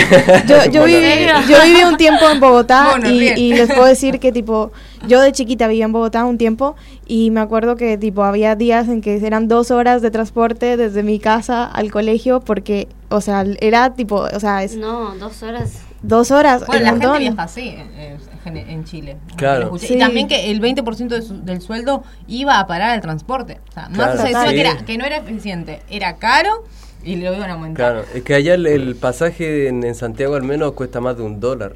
Un colectivo. Sí, un Y no, pasaje. no, no está este sistema de que si consumís varios colectivos Sí, en sí, determinada pero, hora. pero- no, pregunto porque. No, sí, sí está, está. O sea, vos marcaste el boleto una vez y podéis tomar dos o tres micros. Pero ¿qué Ah. pasa? Uno sí o sí tiene que tomar dos o tres micros porque los recorridos de este sistema son Total. una estupidez. O sea, hay un colectivo que hace un recorrido de acá a acá y no sé, vos tenés que moverte de aquí hasta allá. Entonces tenés que Ah. tomar dos o tres colectivos y el tiempo de espera y es todo muy engorroso. Antes tú tomabas una sola micro, por ahí si no llegabas con el boleto le decía, eh, tío, me, me lleva por 300 pesos, pase nomás, no te daba boleto, y, pero viajaba igual Claro. y tomabas una, una micro que te dejaba de, la- de una punta a la otra en Santiago y, y listo, y eso lo, lo cortaron. Ese fue el, el gobierno de Ricardo Lago, Mm. que era un supuesto eh, gobierno progresista de centro izquierda, pero en el fondo en Chile hoy en día está la, la- los que se dicen de izquierda son gobiernan, su actuar eh, corresponde a gente de centro derecha y los que son derechas son ultraderecha, ultraconservadores y, y bueno, te tiran los milicos a la calle. Y bueno, y, y sobre lo que decías de los retail, justamente, o sea, para mí Chile también se ha, se ha convertido, o sea, la sociedad chilena, digamos, sobre todo en Santiago, se ha convertido en una sociedad del consumo, ¿no? Que hay que, to- todo está hecho para el consumo. Yo no Claro. sé si alguna vez han ido a Santiago y han visto, por ejemplo, los centros comerciales. Sí, que hay un montón de. Y hay como hasta un turismo del consumo, o sea, la gente va Sí, a consumir. Acá se vende como paquetes de andar a hacer tus compras de Chile. Total, y tipo los centros comerciales son casi que ciudades, o sea, es una Claro. cosa y muy, muy grande y obviamente la gente también como que de alguna manera socialmente hay como una exigencia de tener la capacidad de poder consumir, Claro. pero las condiciones de vida que se dan en Chile no te permiten Entonces eso. deuda. Entonces deuda, claramente. Claro. Entonces... Y hoy por hoy se están empezando a revisar ese valor, ¿no? Como, bueno, o, o no hay una crítica hacia el capitalismo y el consumo. Sí, sí la hay. como- Sí la, sí la hay, pero no es tan generalizada Claro. igual. O sea, de sectores, no sé, de mi generación, mi amigo, Claro. No sé, todos nos compramos siempre ropa en la feria porque es más barato, no Total. sé, en vez de ir a comprar al supermercado arroz, aceite, íbamos a compramos las ferias libres que te venden Y sí, verdura, además ven- vos estás contribuyendo A la es una economía decisión popular, claro, claro. es una decisión sí. política que Sí. le lleva tu gana- eh, Claro. esa ganancia hacia el quien lo necesita Claro. de verdad, porque si vos compras un paquete, no sé, una remera en un shopping, ¿cu- ¿cuánto estás contribuyendo? Nada. Alguien para que se haga más rico todavía, Claro. o sea, Sí. Eh, está bueno esto de empezar a cuestionárselo. Sí, sí. Yo tengo así como una duda que me gustaría ver si ustedes me pueden ayudar a clarificar. Pregunta. Cu- ¿Cuál sería como un intento de solución hacia lo que está pasando en Chile? Porque si bien Piñera ya ha dicho de que va a hacer un pack de medidas o, o no, que, que- eh. que la verdad no ha contentado al pueblo chileno y para mí no lo va a hacer. Asamblea constituyente. Pero y, y- Eso se pi- se lo- es lo que está pidiendo La ahora. gente, ahora sí. está pidiendo. O sea, están pidiendo muchas cosas, yo diría. Claro. Y lo que pasa es que, o yo no sé si, tipo, ¿qué, qué piensas tú, no? Porque, tipo, hay también mucha eh, expectativa, pero también mucha incertidumbre en cuanto a, a qué va a pasar, porque no solo la Asamblea Constituyente, o sea, yo creo que lo que la gente pide en general es como un nuevo, un nuevo orden social. Claro, porque hay sí. una desconfianza general hacia la clase política. O sea, no es solamente cambiar la constitución, que sí, hay que cambiar la constitución, Sí. porque, o sea, es la constitución de la dictadura. y sí, lógico. Pero, pero Empezando también es como que, o sea, no, no, no carece de credibilidad la clase política en este momento. La gente Claro. no cree ni en, de hecho uno de los lemas de la, del movimiento es no ni izquierda ni derecha, somos los de abajo y vamos por los de arriba. Sí, o sea, entonces eh, es difícil porque Por eso justamente es difícil como eh, esta construcción de un nuevo orden social, porque Total. ¿con quién, con quién negocia o cómo va, cómo se llega a construir esto? ¿Quiénes van a ser los líderes? De, porque hoy por hoy este movimiento no sé si tiene líderes o no es como no, sí, es, es todo el pueblo. Es, es auto, todo el pueblo, la gente autoconvocada, no hay más banderas que las de Chile o la del pueblo mapuche Mm. y eso, o sea, es, O es sea, la, es la gente de a pie, digamos, sin partido claro. político, sin nada, sin Mm. representatividad. A mí lo que me cuesta encontrar es eh, el puente de lo que conecta a este pedido con quienes surja, con, con quienes lleguen a, a accionar para lograr esto, ¿entiendes? Claro. Como, eh, Y yo creo que yo creo que es sabe, un desafío ¿no? y, un, y un desafío que están que seguramente eh, en las manifestaciones se están planteando porque Claro. para algo están haciendo todo esto más allá de que sea producto de la rabia de, de, de todo lo que han ido reprimiendo tantos años Claro. Sí, o sea, es verdad lo que dice ella, que es como que se está planteando también como el cambio de paradigma y todo, pero, pero igual es un camino mucho más largo. La Sí. gente lo está tomando como un norte. es un Pero, pero, o sea, como en lo concreto, lo que se está exigiendo así ahora, la autoridad es que se, se pida una asamblea constituyente que, que sea abierta a la, a la comunidad, que se generen asambleas, que hayan propuestas de todos los sectores del país y que de, de ahí en adelante se empieza a construir todo de nuevo, porque no es menor que se, se replantee No. una, Mm. una constitución nueva y que sea participativa de todas las personas. Total. Entonces desde ahí estaría el, el tema también de los que son urgentes, el, el cambio del sistema Ya. de pensiones, el de- desprivatizar la salud, Sí. La desprivar la educación. La, educación es pública pero arancelada ¿no? O sea, hay educación pública, pero es como, digamos, para los más pobres. Sí. Ah, Ah. No, la pública. de- no, claro. no, la pública. O sea, tú decías... O sea, porque hay escuelas municipales que tú vas a, tú vas y puedes estudiar y todo, pero ahí están como los más marginados, la gente que hace, que la ha pasado peor.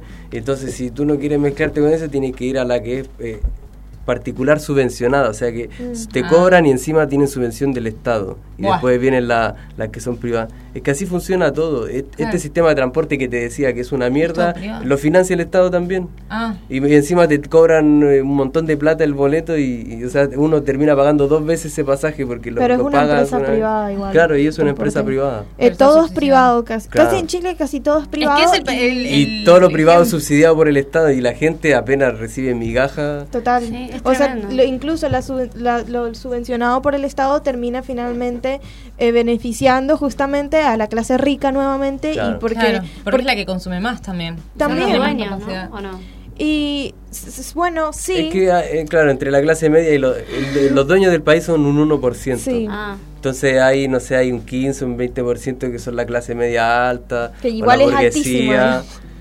Pero Sí, que, sí. por ejemplo, hay unos que están ahí entre medio que igual tienen plata, tienen auto, tienen propiedades, pero igual tienen que pagar todo, tienen que pagar un montón de impuestos, tienen que, no sé, por el, el- Claro. el- la- el- el permiso de circulación del auto, o, si, o las propiedades que tienen tienen que pagar contribuciones, o los negocios que tienen, que pueden ser medianas empresas, también tienen que pagar un montón de plata. Claro, es que tiene que haber alguien que consuma eso que se está vendiendo también. Sí, y, y, y no solo eso, o sea, justamente con lo que decías del permiso de circulación, todo cuesta plata en Chile, o sea, todo cuesta. Cuesta salir a la calle, cuesta movilizarse, cuesta transitar, porque todo, hay muchísimos impuestos Claro. y los impuestos son altísimos y, y, y todo cuesta, o sea, es increíble Claro. como que tú, Pa- pagarás por nacer, por estudiar y por morir también vas a tener que pagar. claro. Es el, el alumno, el país perfecto Sí, sí, sí. Que, le- que sigue las políticas neoliberales. Sí, a mí sí. me parece que es un ejemplo para todo el, resto de Latinoamérica. A ver, nosotros en Argentina estamos endeudados con el FMI,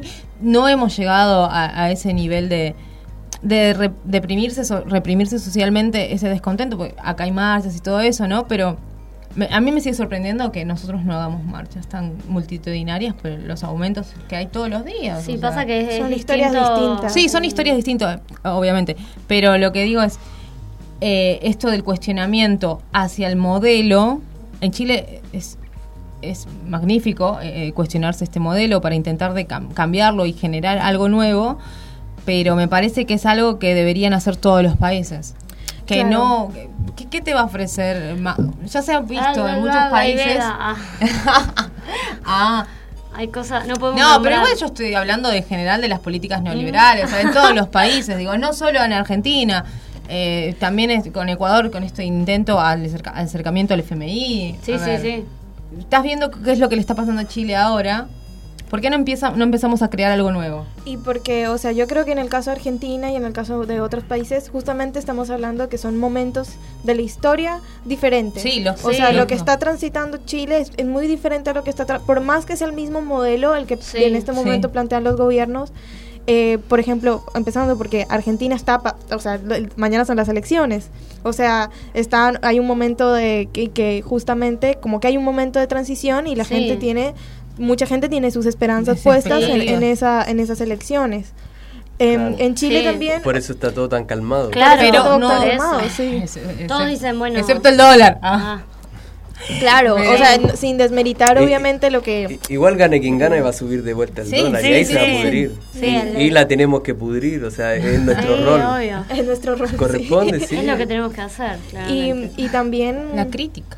Sí, pero finalmente em, yo creo que también es importante entender que en Chile, o sea, no, no, no, creo que, creo que lo que está pasando ahora justamente igual es un momento muy doloroso, igual hay como mucha Sí. incertidumbre, ¿no? Yo, yo, yo no sé cuál sea tu lectura al respecto, como que qué es lo que va a pasar ahora. ¿Qué crees que va a pasar No ahora? sé, yo, yo pienso que va a ser esto un proceso largo, que si bien este, esto ha estallado y ya llevan ocho días de movilización a nivel nacional y fuerte, eh, esto en un momento va a decaer un poco, el- no sé, este, este estallido y después va a tener que seguir un... La gente va a tener que seguir movilizada, va a tener que seguir haciendo asamblea porque si no se va a perder Sí, todo se va a pinchar. Porque ya ha pasado muchas veces, pasó en el 2006, pasó en el 2011, pasó en el 2016 con No Más FP, pasó también en el 2012, hubo un movimiento fuerte por eh, que recolectaban firmas por la Asamblea Constituyente y, y todo eso como que explota y después se desinfla, entonces hoy en día Es un desafío. hay, hay eh, un- no sé, algo que no tenía precedentes que que es que toda la gente autoconvocada salió a la calle y mucha gente que no tenía idea, que no se movilizaba, que pensaba que lo- los violentos eran los que quemaban, Claro. los que quemaban neumáticos en la calle, hoy en día está viviendo en carne propia, que son la policía, los pacos, los militares, los que tiran la primer bala, so- están viviendo en carne propia lo que es organizarse, lo que es juntarse, lo que es hablar de sus problemas, cosa que antes no pasaba. Claro. Entonces eso- eso eso va, a te- va a marcar un, un precedente.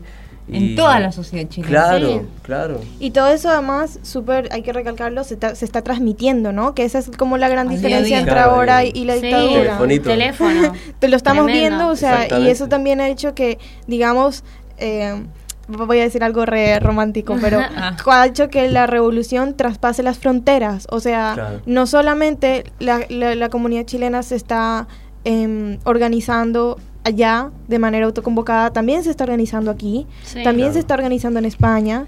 O sea, hemos hecho marchas, hemos En hecho todo. Claro. encuentros. Y, y- y rompe el, el, el circo, eh, no, el, el Circo ah, mediático. circo mediático, exactamente.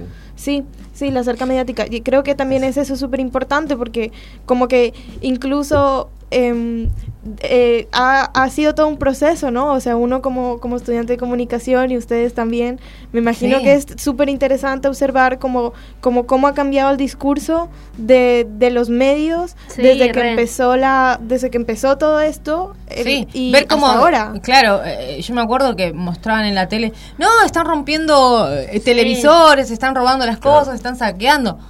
Después de tres días, bueno, no, esto, esto es otra cosa sí. también, aparte de... Sí. Aparte no, o sea, es, es- era la forma que habían encontrado para, para resistir, pero no es solo no, es- no es solo saqueos, obviamente, es una, es una demanda de 30 años de represión. Y los saqueos igual, creo que en, en- en el marco de lo que está pasando, en el contexto de lo que está pasando, es algo aislado en términos a, ok, sí, hay saqueos, y hay saqueos por un montón de razones, por esta cultura del consumo, Claro, por sí, esta claro. exigencia del consumo, Claro. por, por la incapacidad de la gente de consumir, que, que genera rabia, genera... No, no es que yo esté justificando No, obviamente no. eso, sino que De hecho, como que es un resultado del mismo sistema. claro. que Claro, de hecho yo había visto un video en el que estaban saqueando eh, un, como un shopping y alguien se estaba queriendo llevar un, un televisor y se lo sacaron y dijeron, no, no estamos saqueando Y para... lo tiraron a la fogata. Sí, sí, sí, sí, sí, como no estamos saqueando para nuestro consumo, estamos saqueando por una Sí, crítica. Sí, Claro, eso, eso, eh, eso a mí me, me tocó el corazón. Sí, ¿viste? Porque bueno. también la gente tirando, de hecho hay un video que sube un venezolano y dice, no sé, esta vaina no la había visto porque ah, ya lo saqueó, la gente se lleva las cosas a sus casas, aquí la están ¿Qué tirando pasó? a la candela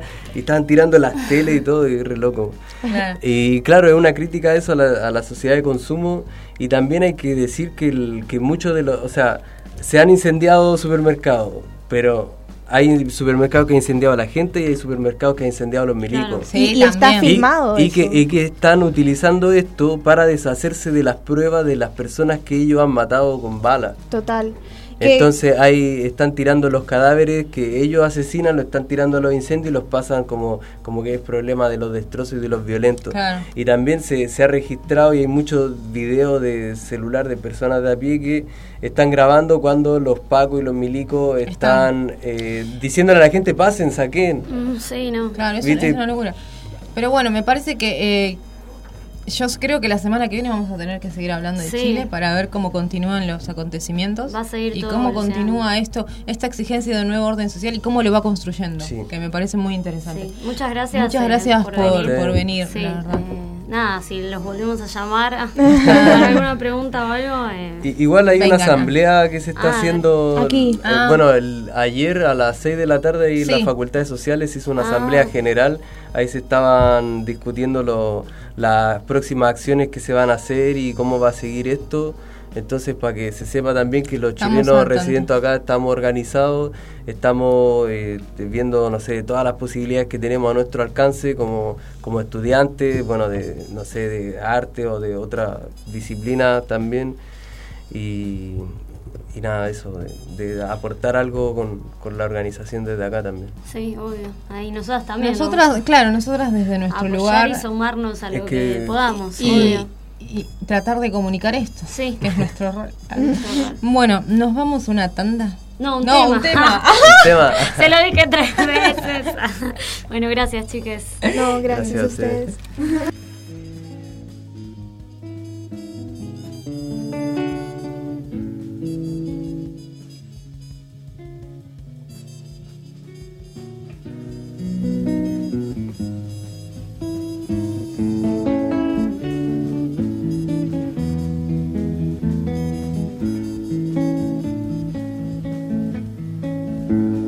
Yo pisaré las calles nuevamente de lo que fue Santiago ensangrentada y en una hermosa plaza liberada me detendré a llorar por los ausentes.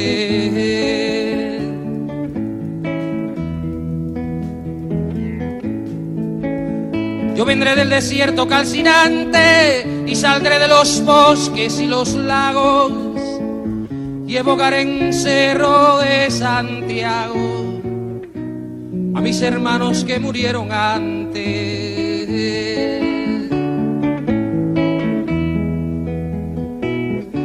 Yo unido al que hizo mucho y poco,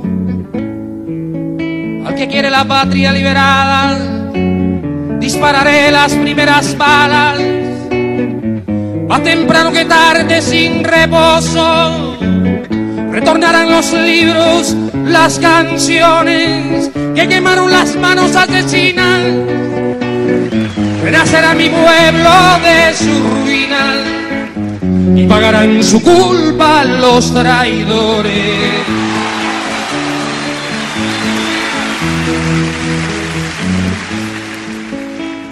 Un niño jugará en una alameda y cantará con sus amigos nuevos.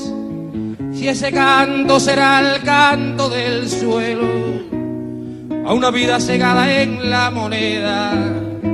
Yo pisaré las calles nuevamente de lo que fue Santiago ensangrentada y en una hermosa plaza liberada me detendré a llorar por los ausentes.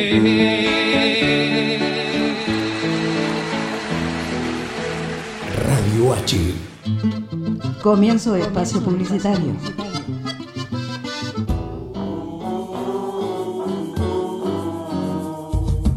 ¿Querés comer en un lugar donde la gente no deja sus convicciones en la puerta de entrada? ¿Querés reírte con el mejor humor político en un lugar donde la patria es el otro?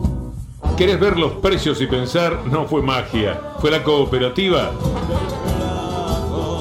Venite a lo de Néstor, Bolívar 548 en San Telmo, o hace tu reserva al 4342 7588, un lugar con buena gente. Venite a lo de Néstor.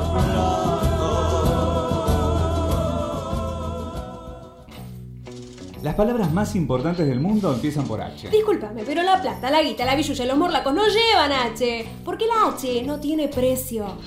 Seguí escuchándonos por www.radioh.com.ar. Cuando todo fan, Radio H. Cuando todo fan, Radio H. Viene. Fin de espacio publicitario. Radio H. Asamblea abierta para organizar una comisión por la memoria de la masacre del taller textil de Luis Viale.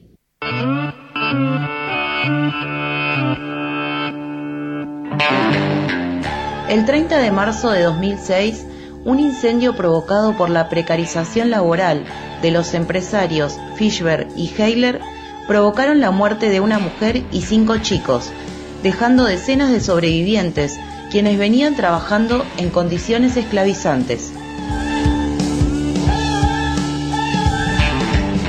En mayo de este año, la justicia absolvió a los dueños y en este mes les entregaron la llave del inmueble, negando el pedido de justicia, memoria y la recuperación del espacio para los sobrevivientes.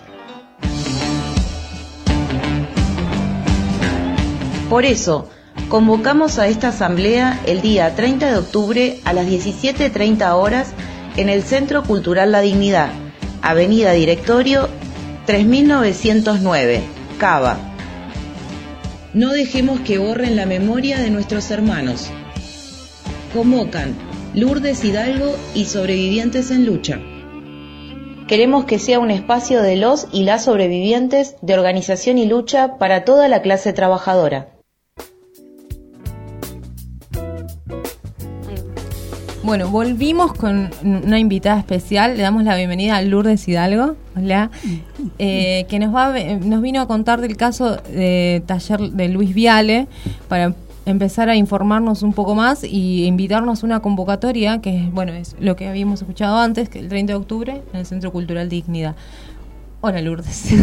Hola, eh, muy buenas tardes. En primer lugar quiero agradecerles por la invitación y por brindarme el espacio.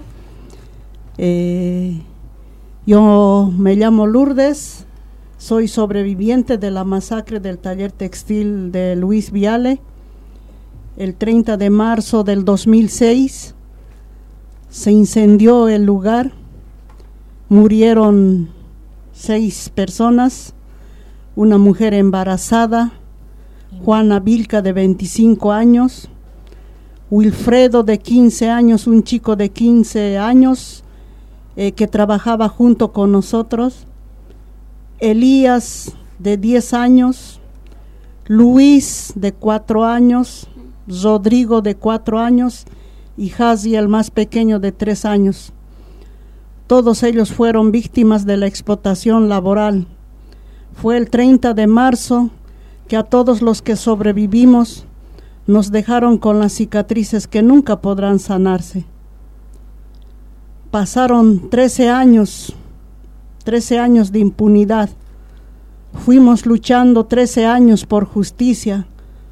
Fui luchando 13 años por mi salud. A causa de esto quedé con problemas de salud y con muchas secuelas quedé. A pesar quebraron mi salud, pero mi fuerza de voluntad de seguir luchando nunca lo van a poder quebrar.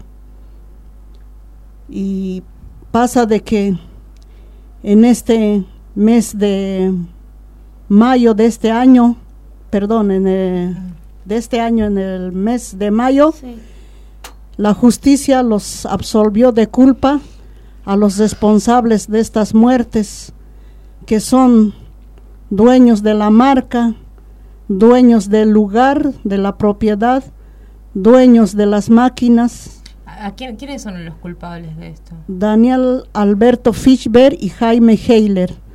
Ellos son los dueños del lugar y la justicia, el juez Baños los liberó de culpa por falta de pruebas.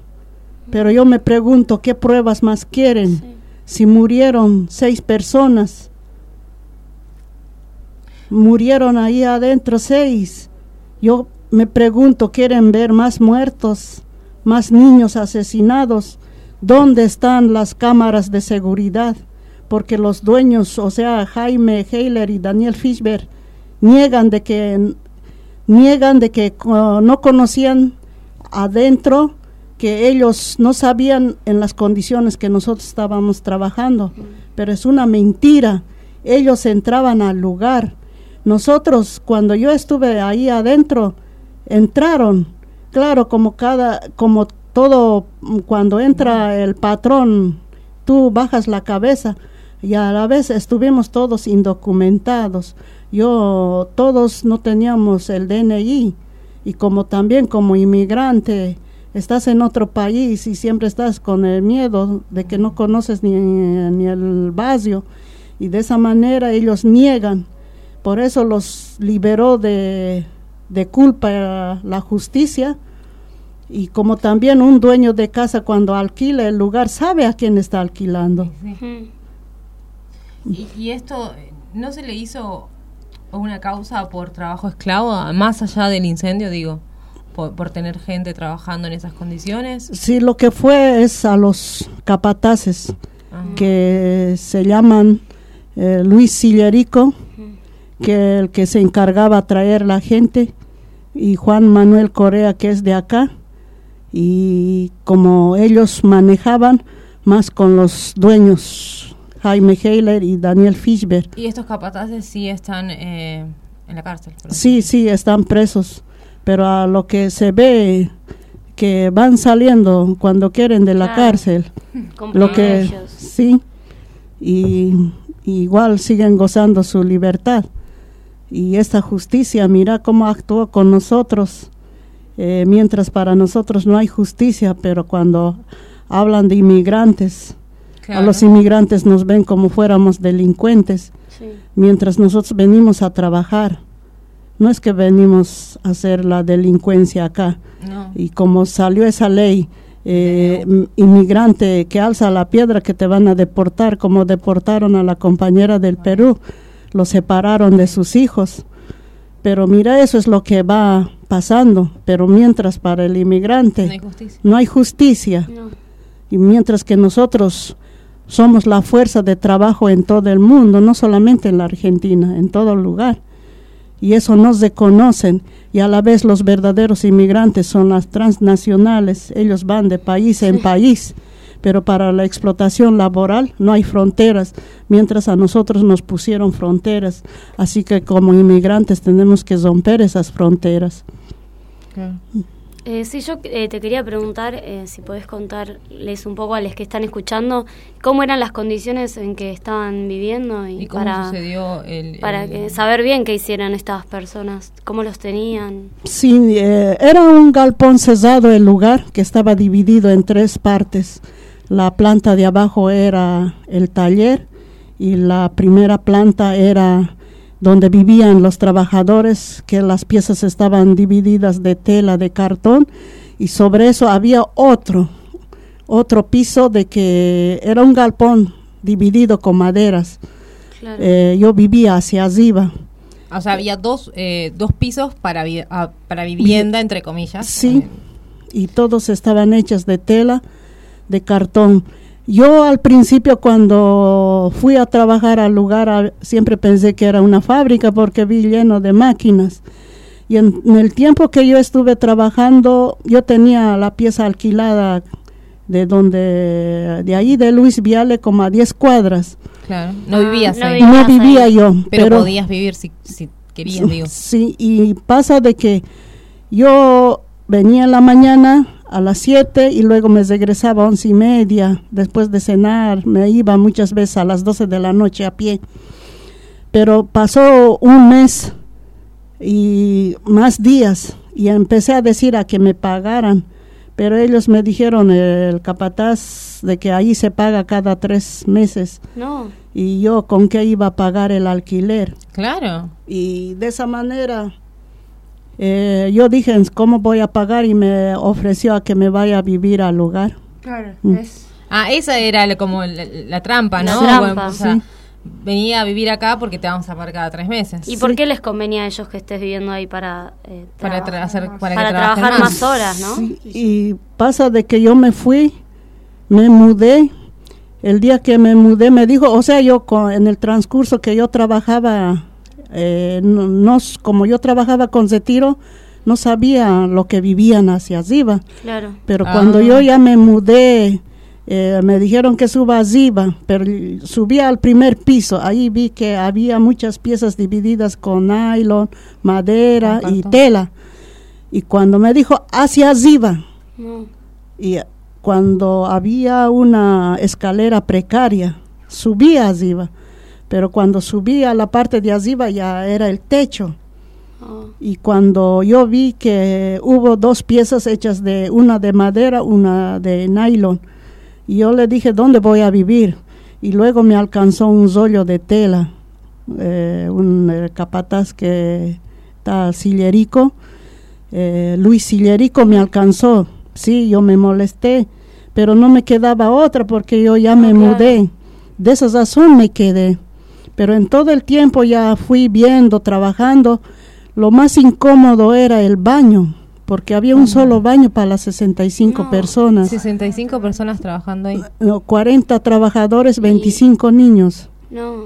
Los niños también trabajaban. No, no, no. Estaban. Eh, Sí, pero el chico de 15 años sí, Sí. trabajó junto con nosotros, el que murió. Eh, y luego pasa de que en todo el tiempo que yo estuve, eh, no me gustaba, porque ya vi que era lo más incómodo hacer la fila en las noches, como hacía calor, para ducharse, porque era un solo baño chiquito que estaba conectado un cono de hilo y eh, de ahí salía agua, agua fría. Y eso era el lugar para lavar la sopa, porque sabíamos lavar en balde, luego tirar el agua al- a la taza. Muchas veces se fue a tapar porque eh, se te escapaba la sopa y se entraba más eso. Claro. Y también eso era para ducharse, para hacer la necesidad y para lavar la sopa. Y eran 65 personas con un solo Sí, con un solo baño y la cocina estaba dentro del, del ta- había una cocina chiquita y otra estaba eh, en el taller la cocina. ¿Cuándo sucedió el hecho del incidente, de, de- del, Del incendio, incendio. digo, eh, desde que vos estabas ahí? Eh, antes del 30 de marzo hubo otro incendio en, la, Ah. en el taller. Eh, se prendió un cable, dio cortocircuito, pero no lo dieron importancia porque más bien que ese día no estuvo nadie eh, ahí parado sobre el cable. Yo estaba más allá y se empezó a prender. Y lo apagaron. ¿En serio? Sí. O sea, Sí, y no hicieron, no, no lo dieron mucha importancia, pero pasó, eh, más pasó el tiempo. Yo siempre tengo esos malos recuerdos porque no daban lugar a reclamar a un trabajador, porque trajeron mucha gente, incluso hubo gente que no entendía el castellano, no sabía hablar el castellano. Gente de Bolivia, ¿no? Sí, ¿De qué? eh, el Aymara. Mm. Eh, toda la familia fue del chico que murió de 15 años. Y pasa de que en el tiempo que yo estuve, eh, fui viendo y fue una casualidad.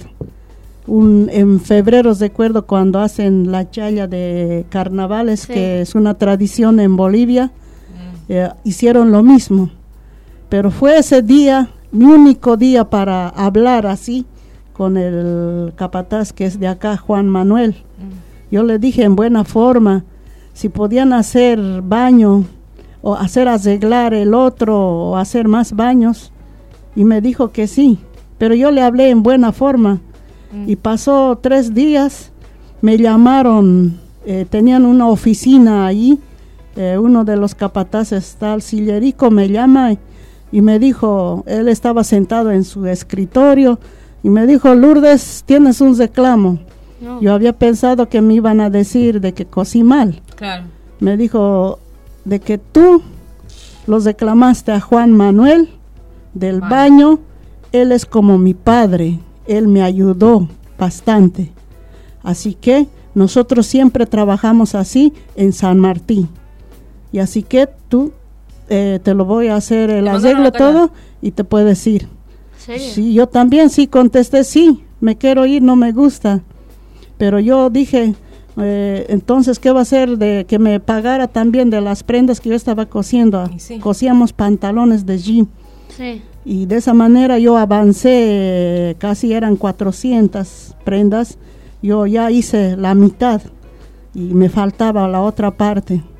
De esa manera yo le dije entonces, ¿qué va a hacer de eso? Y me dijo que no me pueden pagar porque no acabé. De esa manera yo dije entonces que me dejen acabar. Y así pasó los transcursos de los ah, días. Yo me quedé hasta tarde a, trabajar. También hubo otros chicos que trabajaban junto con nosotros. Y el día del incendio fue un jueves. Ese día yo, como miércoles fue, yo me quedé hasta horas de la tarde con mis otros compañeros más a trabajar porque tenía que acabar. Luego ese día me fui a descansar, bajé al día siguiente al taller.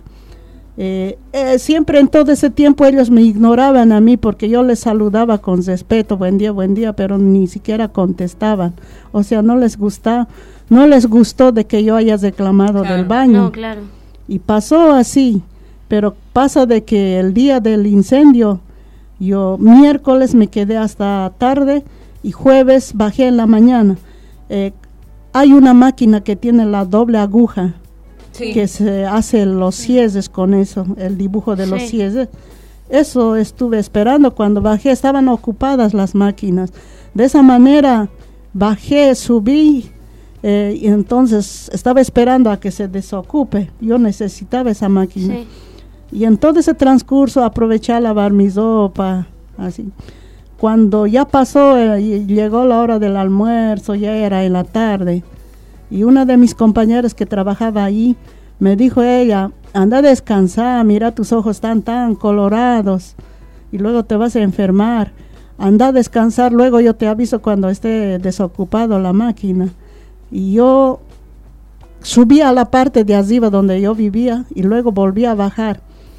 Y muy incómodo era para mí subir las escaleras porque eran precarias, porque de, uh, cuántas veces se fueron a caer de, uh, ahí arriba, se fueron a caer.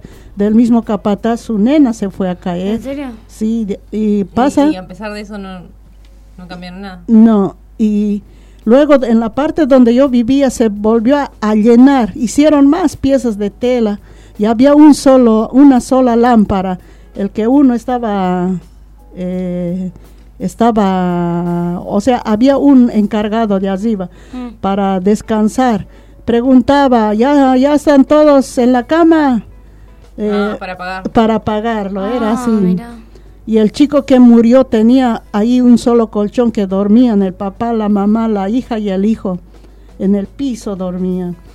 Y pasa que ese día jueves pasa de que yo bajé hacia abajo nuevamente, ya fue por la tarde. Y una de mis compañeros me dijo, Lourdes, yo te aviso y luego anda a descansar. Anda a mi pieza, me dijo. Bueno, yo fui a su pieza, se lo ordené así. Y justamente estaba dando una novela y por eso lo tengo presente la hora todo. Eh, daba una novela que se llamaba La esclava Isaura. Mm. Era aproximadamente de cuatro y media para adelante. Y en una de esas yo estaba ahí en la pieza de mi compañera, escuché lo que los niños estaban coseteando, sus gritos, jugando. Y en una de esas fue un, un segundo habrá sido. Se apagó la luz, volvió a prender. Y luego yo como estaba mirando la tele y vi de lado que entró un poco de humo. Mm. Y yo no sé, me imaginé en el momento que estaban haciendo algún saumerio, como es la tradición en Bolivia. Pero entró más fuerte. De esa sazón dije, ¿qué, ¿qué pasa chicos? ¿Qué están haciendo? No sé, me imaginé que estaban haciendo una, alguna travesura los chicos. Pero nadie me contestó, era un silencio total. De esa manera yo salí hacia hacia lado, porque las puertas como eran de cortina, abrí la puerta, levanté la tela, cuando vi que estaba un niño ahí en el fuego, eh, ya la, la, cama ardiendo, el colchón. estaba todo prendido fuego. Sí, la, la, parte de abajo estaba una marinera, y, pero el ah. colchón de abajo ya estaba, el fuego era inmenso. ¿Cómo se sabe cómo que inició el fuego? Sí, eh, calentamiento del, eh, del cable. Ah, sí, el fuego vino de abajo y empezó a quemar el piso de arriba y ahí te diste cuenta. Sí, o sea, no, el incendio fue la, la, ah, planta. En el primer piso. Sí, ah. en el primer piso. Y luego yo vi a un niño que estaba en el fuego gritando, estaba mm. zapateando. Lo que hice era entrar, agarré al niño, sacarle al niño, pero en una de esas vi que algo negro se venía de arriba. No sé, yo había pensado que era la pared, pero di unos pasos hacia atrás, fue a caer, era un televisor. Mm. Y el televisor se abrió. Y luego de esa manera yo cuando entré, grité, está quemando, está quemando. Para que se pero en la parte de abajo creo no escucharon nada porque como se trabaja con música para no ah. dormir, estaban a todo dar con música en el taller. Y de esa manera, cuando yo grité, me acordé del matafuego, vi que había matafuego ah. colgado. Y cuando yo bajé las escaleras, vi que todos mis compañeros cosieron, porque a lo que comentaron que la chica de la cocina, la que cocinaba, Mm, subió así a bajar el alimento ya para hacer la cena y ahí que ella me vio sacar al niño y también vio el fuego y ah, les avisó, a la sí. yo cosí hacia abajo al taller y estaba muy lleno porque no había ni lugar para coser pero pasa de que tratando de salvarse sí pero como cosieron a la parte de arriba mis compañeros yo volví a bajar para traer matafuego no sé qué fuerza tomé hasta para bajar el matafuego. Regresé y, era total oscuro. Lo bajaron, según dijeron que lo bajaron la llave de la luz. Era oscuro. Y subí hacia arriba. El humo ya estaba fuerte y el matafuego no funcionaba. No, funcionaba, solamente salió como harina. No, no tenía nada. No tenía nada y yo ya no pude aguantar el humo y se veía lo que todo venía de ahí arriba porque en la parte de arriba donde yo vivía había baldes de plástico, parece que eso se desitió y se vino todo. De la gente que estaba abajo, ¿cuántas personas se salvaron? Los que estaban abajo todos se salvaron, los ah. que murieron fueron los que estaban en el primer piso. Mi compañera Juana, la que murió, ella se tuvo que ir el viernes a Bolivia porque en todo ese tiempo ya dejó de, este, de trabajar, porque a todos nos pedían a que nos saquemos la foto, me voy a ir, vayamos a pasear, nos saquemos foto, y no, eso es lo que no olvido, lo que ella me abrazó para sacarme la foto a todos, nos saquemos foto, pero nunca me imaginé que era una despedida para siempre. Yo siempre había pensado que como se va, iba a ir a Bolivia, sé que un día nos vamos a volver a encontrar. Pero fue así, es, eh, y ella tenía el pasaje ya comprado para el viernes, y murió el jueves. Y quedó su hija de seis años, quedó, quedó viudo el esposo y también la hermana era la que cocinaba. Wilfredo era un chico que de 15 años que vivía con su papá y su mamá y su hermanita que todos ellos hablaban el aymara. Y Luis era el que el chiquito de cuatro años que no sabía hablar el castellano. Y como también Rodrigo eh, era el hermano menor de Elías, Elías de 10 años, o sea, murieron los niños que estuvieron en la escuela en la mañana. Y los que estuvieron turno en la tarde se salvaron porque estaban en la escuela, si nos iba a haber más muertes muchas muertes. ¿Y después de eso se cerró el taller o cómo siguió la...? No, después de eso, como se incendió, se incendió totalmente la parte de arriba, empezó a explotar porque había incluso en la parte de arriba una cocina con gasafa. Oh, explotó. Claro, sí, y nosotros nos retiramos de ahí y luego nos llevaron a una casa y de esa casa al día siguiente nos llevaron a un eh, a un local de que se llama ADA desde la colectividad boliviana. ¿Pero eso fue con ayuda de la colectividad o, o los capataces? O los capataces no, Sinceramente los capataces no nos, ayudó, no nos ayudó en nada, porque incluso el capataz boliviano, claro, estaba junto con nosotros y el capataz, el argentino, mm. no estaba, porque claro, siempre él venía a ver con todo capataz, ¿no? y pero él no estaba porque incluso yo me recuerdo todos habíamos quedado sin nada sin nada todo, se nos quemó y lo que era salvar nuestra vida nada más pero y yo incluso recuerdo le eh, en todo ese tiempo cuando estuvimos ahí en ese local ADA vino el capataz argentino y a pedirme perdón me dijo porque yo en el momento no me explicaba por qué me estaba pidiendo perdón, pero luego fui viendo que me estaba pidiendo perdón para que no hable la verdad. Claro. Porque su conciencia, por eso yo le contesté que se pida perdón de los que murieron. Sí. Sí, porque no nos dieron lugar yo por haber reclamado del baño y me dijeron a que me vaya.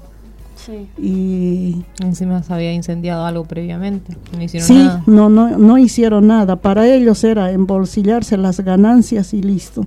No les importó en las condiciones que estuvimos ahí adentro. Y ahora mira cómo la justicia los absolvió. a los dueños de la marca, a los dueños del inmueble, a los dueños de la máquina, que son parte ellos dueños de la... Todos eran conocedores de lo que sucedía ahí. Claro, y ahí venía eh, la policía a venirse, a pedirse incluso eh, las prendas a su medida, se cargaban al baúl de la patrulla, vinieron los funcionarios del gobierno, no hicieron nada, estas muertes era evitable. Sí, total. No hicieron nada. ¿Qué? Entonces, ahora eh, se van a juntar cuándo? ¿Qué Sí, y lo que estamos, eh, un poco quiero hacer constar, como en el mes de mayo de este año los absolvió la justicia a los dueños, ahora pasa como ahora que estamos en octubre, hace una semana atrás los entregó la llave ah. del, lugar a los mismos dueños. ¿Y esto qué? Para que nuevamente abran otro Luis Viale otro taller clandestino. Otro taller clandestino. A que quieren matar más inmigrantes y el lugar estuvo habilitado para, para depósito, pero no, lo volvieron depósito de inmigrantes. Y por esa razón, ahora nosotros pedimos a que se sumen todos, porque no podemos permitir a que se toque la memoria de todos los trabajadores textiles que murieron cosiendo nuestra ropa y pedimos a todas las organizaciones, a todas las organizaciones feministas, a los partidos políticos, a las mujeres que luchan por sus derechos, a las organizaciones estudiantiles, a los sindicatos, a los abogados que luchan por estas causas, a derechos humanos. Pedimos a que se sumen a esta lucha y entre todos pongamos en pie una comisión por la memoria de los trabajadores textiles y sus hijos y que el lugar sea un centro de contención, un espacio para todos los sobrevivientes y para toda la clase trabajadora y sea un lugar de organización y lucha. Y pedimos que se sumen a la asamblea abierta que tendremos este 30 de octubre a horas 17 y 30 en la avenida Directorio 3909 en el Centro Cultural La Dignidad y pedimos nuevamente a que se sumen a esta lucha. No permitamos más de que haya más muertes obreras y que su memoria no se, no se toque y Luis Viale no se toque. Bien, eh, te queremos agradecer mucho por venir. Eh, ¿Tenés algún contacto o algo por si alguien que está escuchando quiere contactarse? Ah, ¿Cómo se contactan con vos? Con ustedes o... Sí, lo podía dejar mi número de teléfono. es... Dale, después eh, vamos así, nos lo pasas y lo subimos al Instagram, ¿no? Claro, con el flyer. Y ponemos la data de lo del 30 de octubre. Bueno, completa, sí, dale. Así la gente sabe. Igual si querés decir tu celular por si alguien que quiere está escuchando y piensa que puede ayudar, sí, sí. Eh, 15 69 53 09 95. Bien. Vuelvo a repetir, 15 69 53 09 95. Bueno, eh, muchas gracias. Muchas gracias por venir. Nosotros verdad también que- ahora vamos a ver en qué podemos a- ayudarles. Eh, es terrible y hay, debe haber un montón de lugares así funcionando ahora también. Sí, la verdad no fue este el, el único incendio, también pasó esto en No, el 2015. pasó. Sí, pasó. Volvió a M- suceder. Volvió a suceder, murió dos niños y como también en el 2018 murió otra nena en Mataderos. Sí, es, es terrible. Ahora estamos... Y esta cadena continúa, esta explotación Hay laboral. Hay que pararla. y hay que pararla, sí. Sí. Bueno, está buenísimo dar voz y poder seguir comunicando esto. Gracias por venir. Muchas gracias. Eh, nos se nos está terminando el programa. Eh, quedamos muy emo- tristes, emocionadas y con ganas Pero de es, ayudar. eh, me pero es necesario. que hay que enfatizar también que es en, eh, en la lucha y en la organización de para evitar que esto vuelva a suceder. Sí. Nos quedamos con eso. Bueno, hasta el Bueno, sábado que viene. ¿no? Muchísimas gracias y los esperamos el miércoles. Dale, gracias. gracias.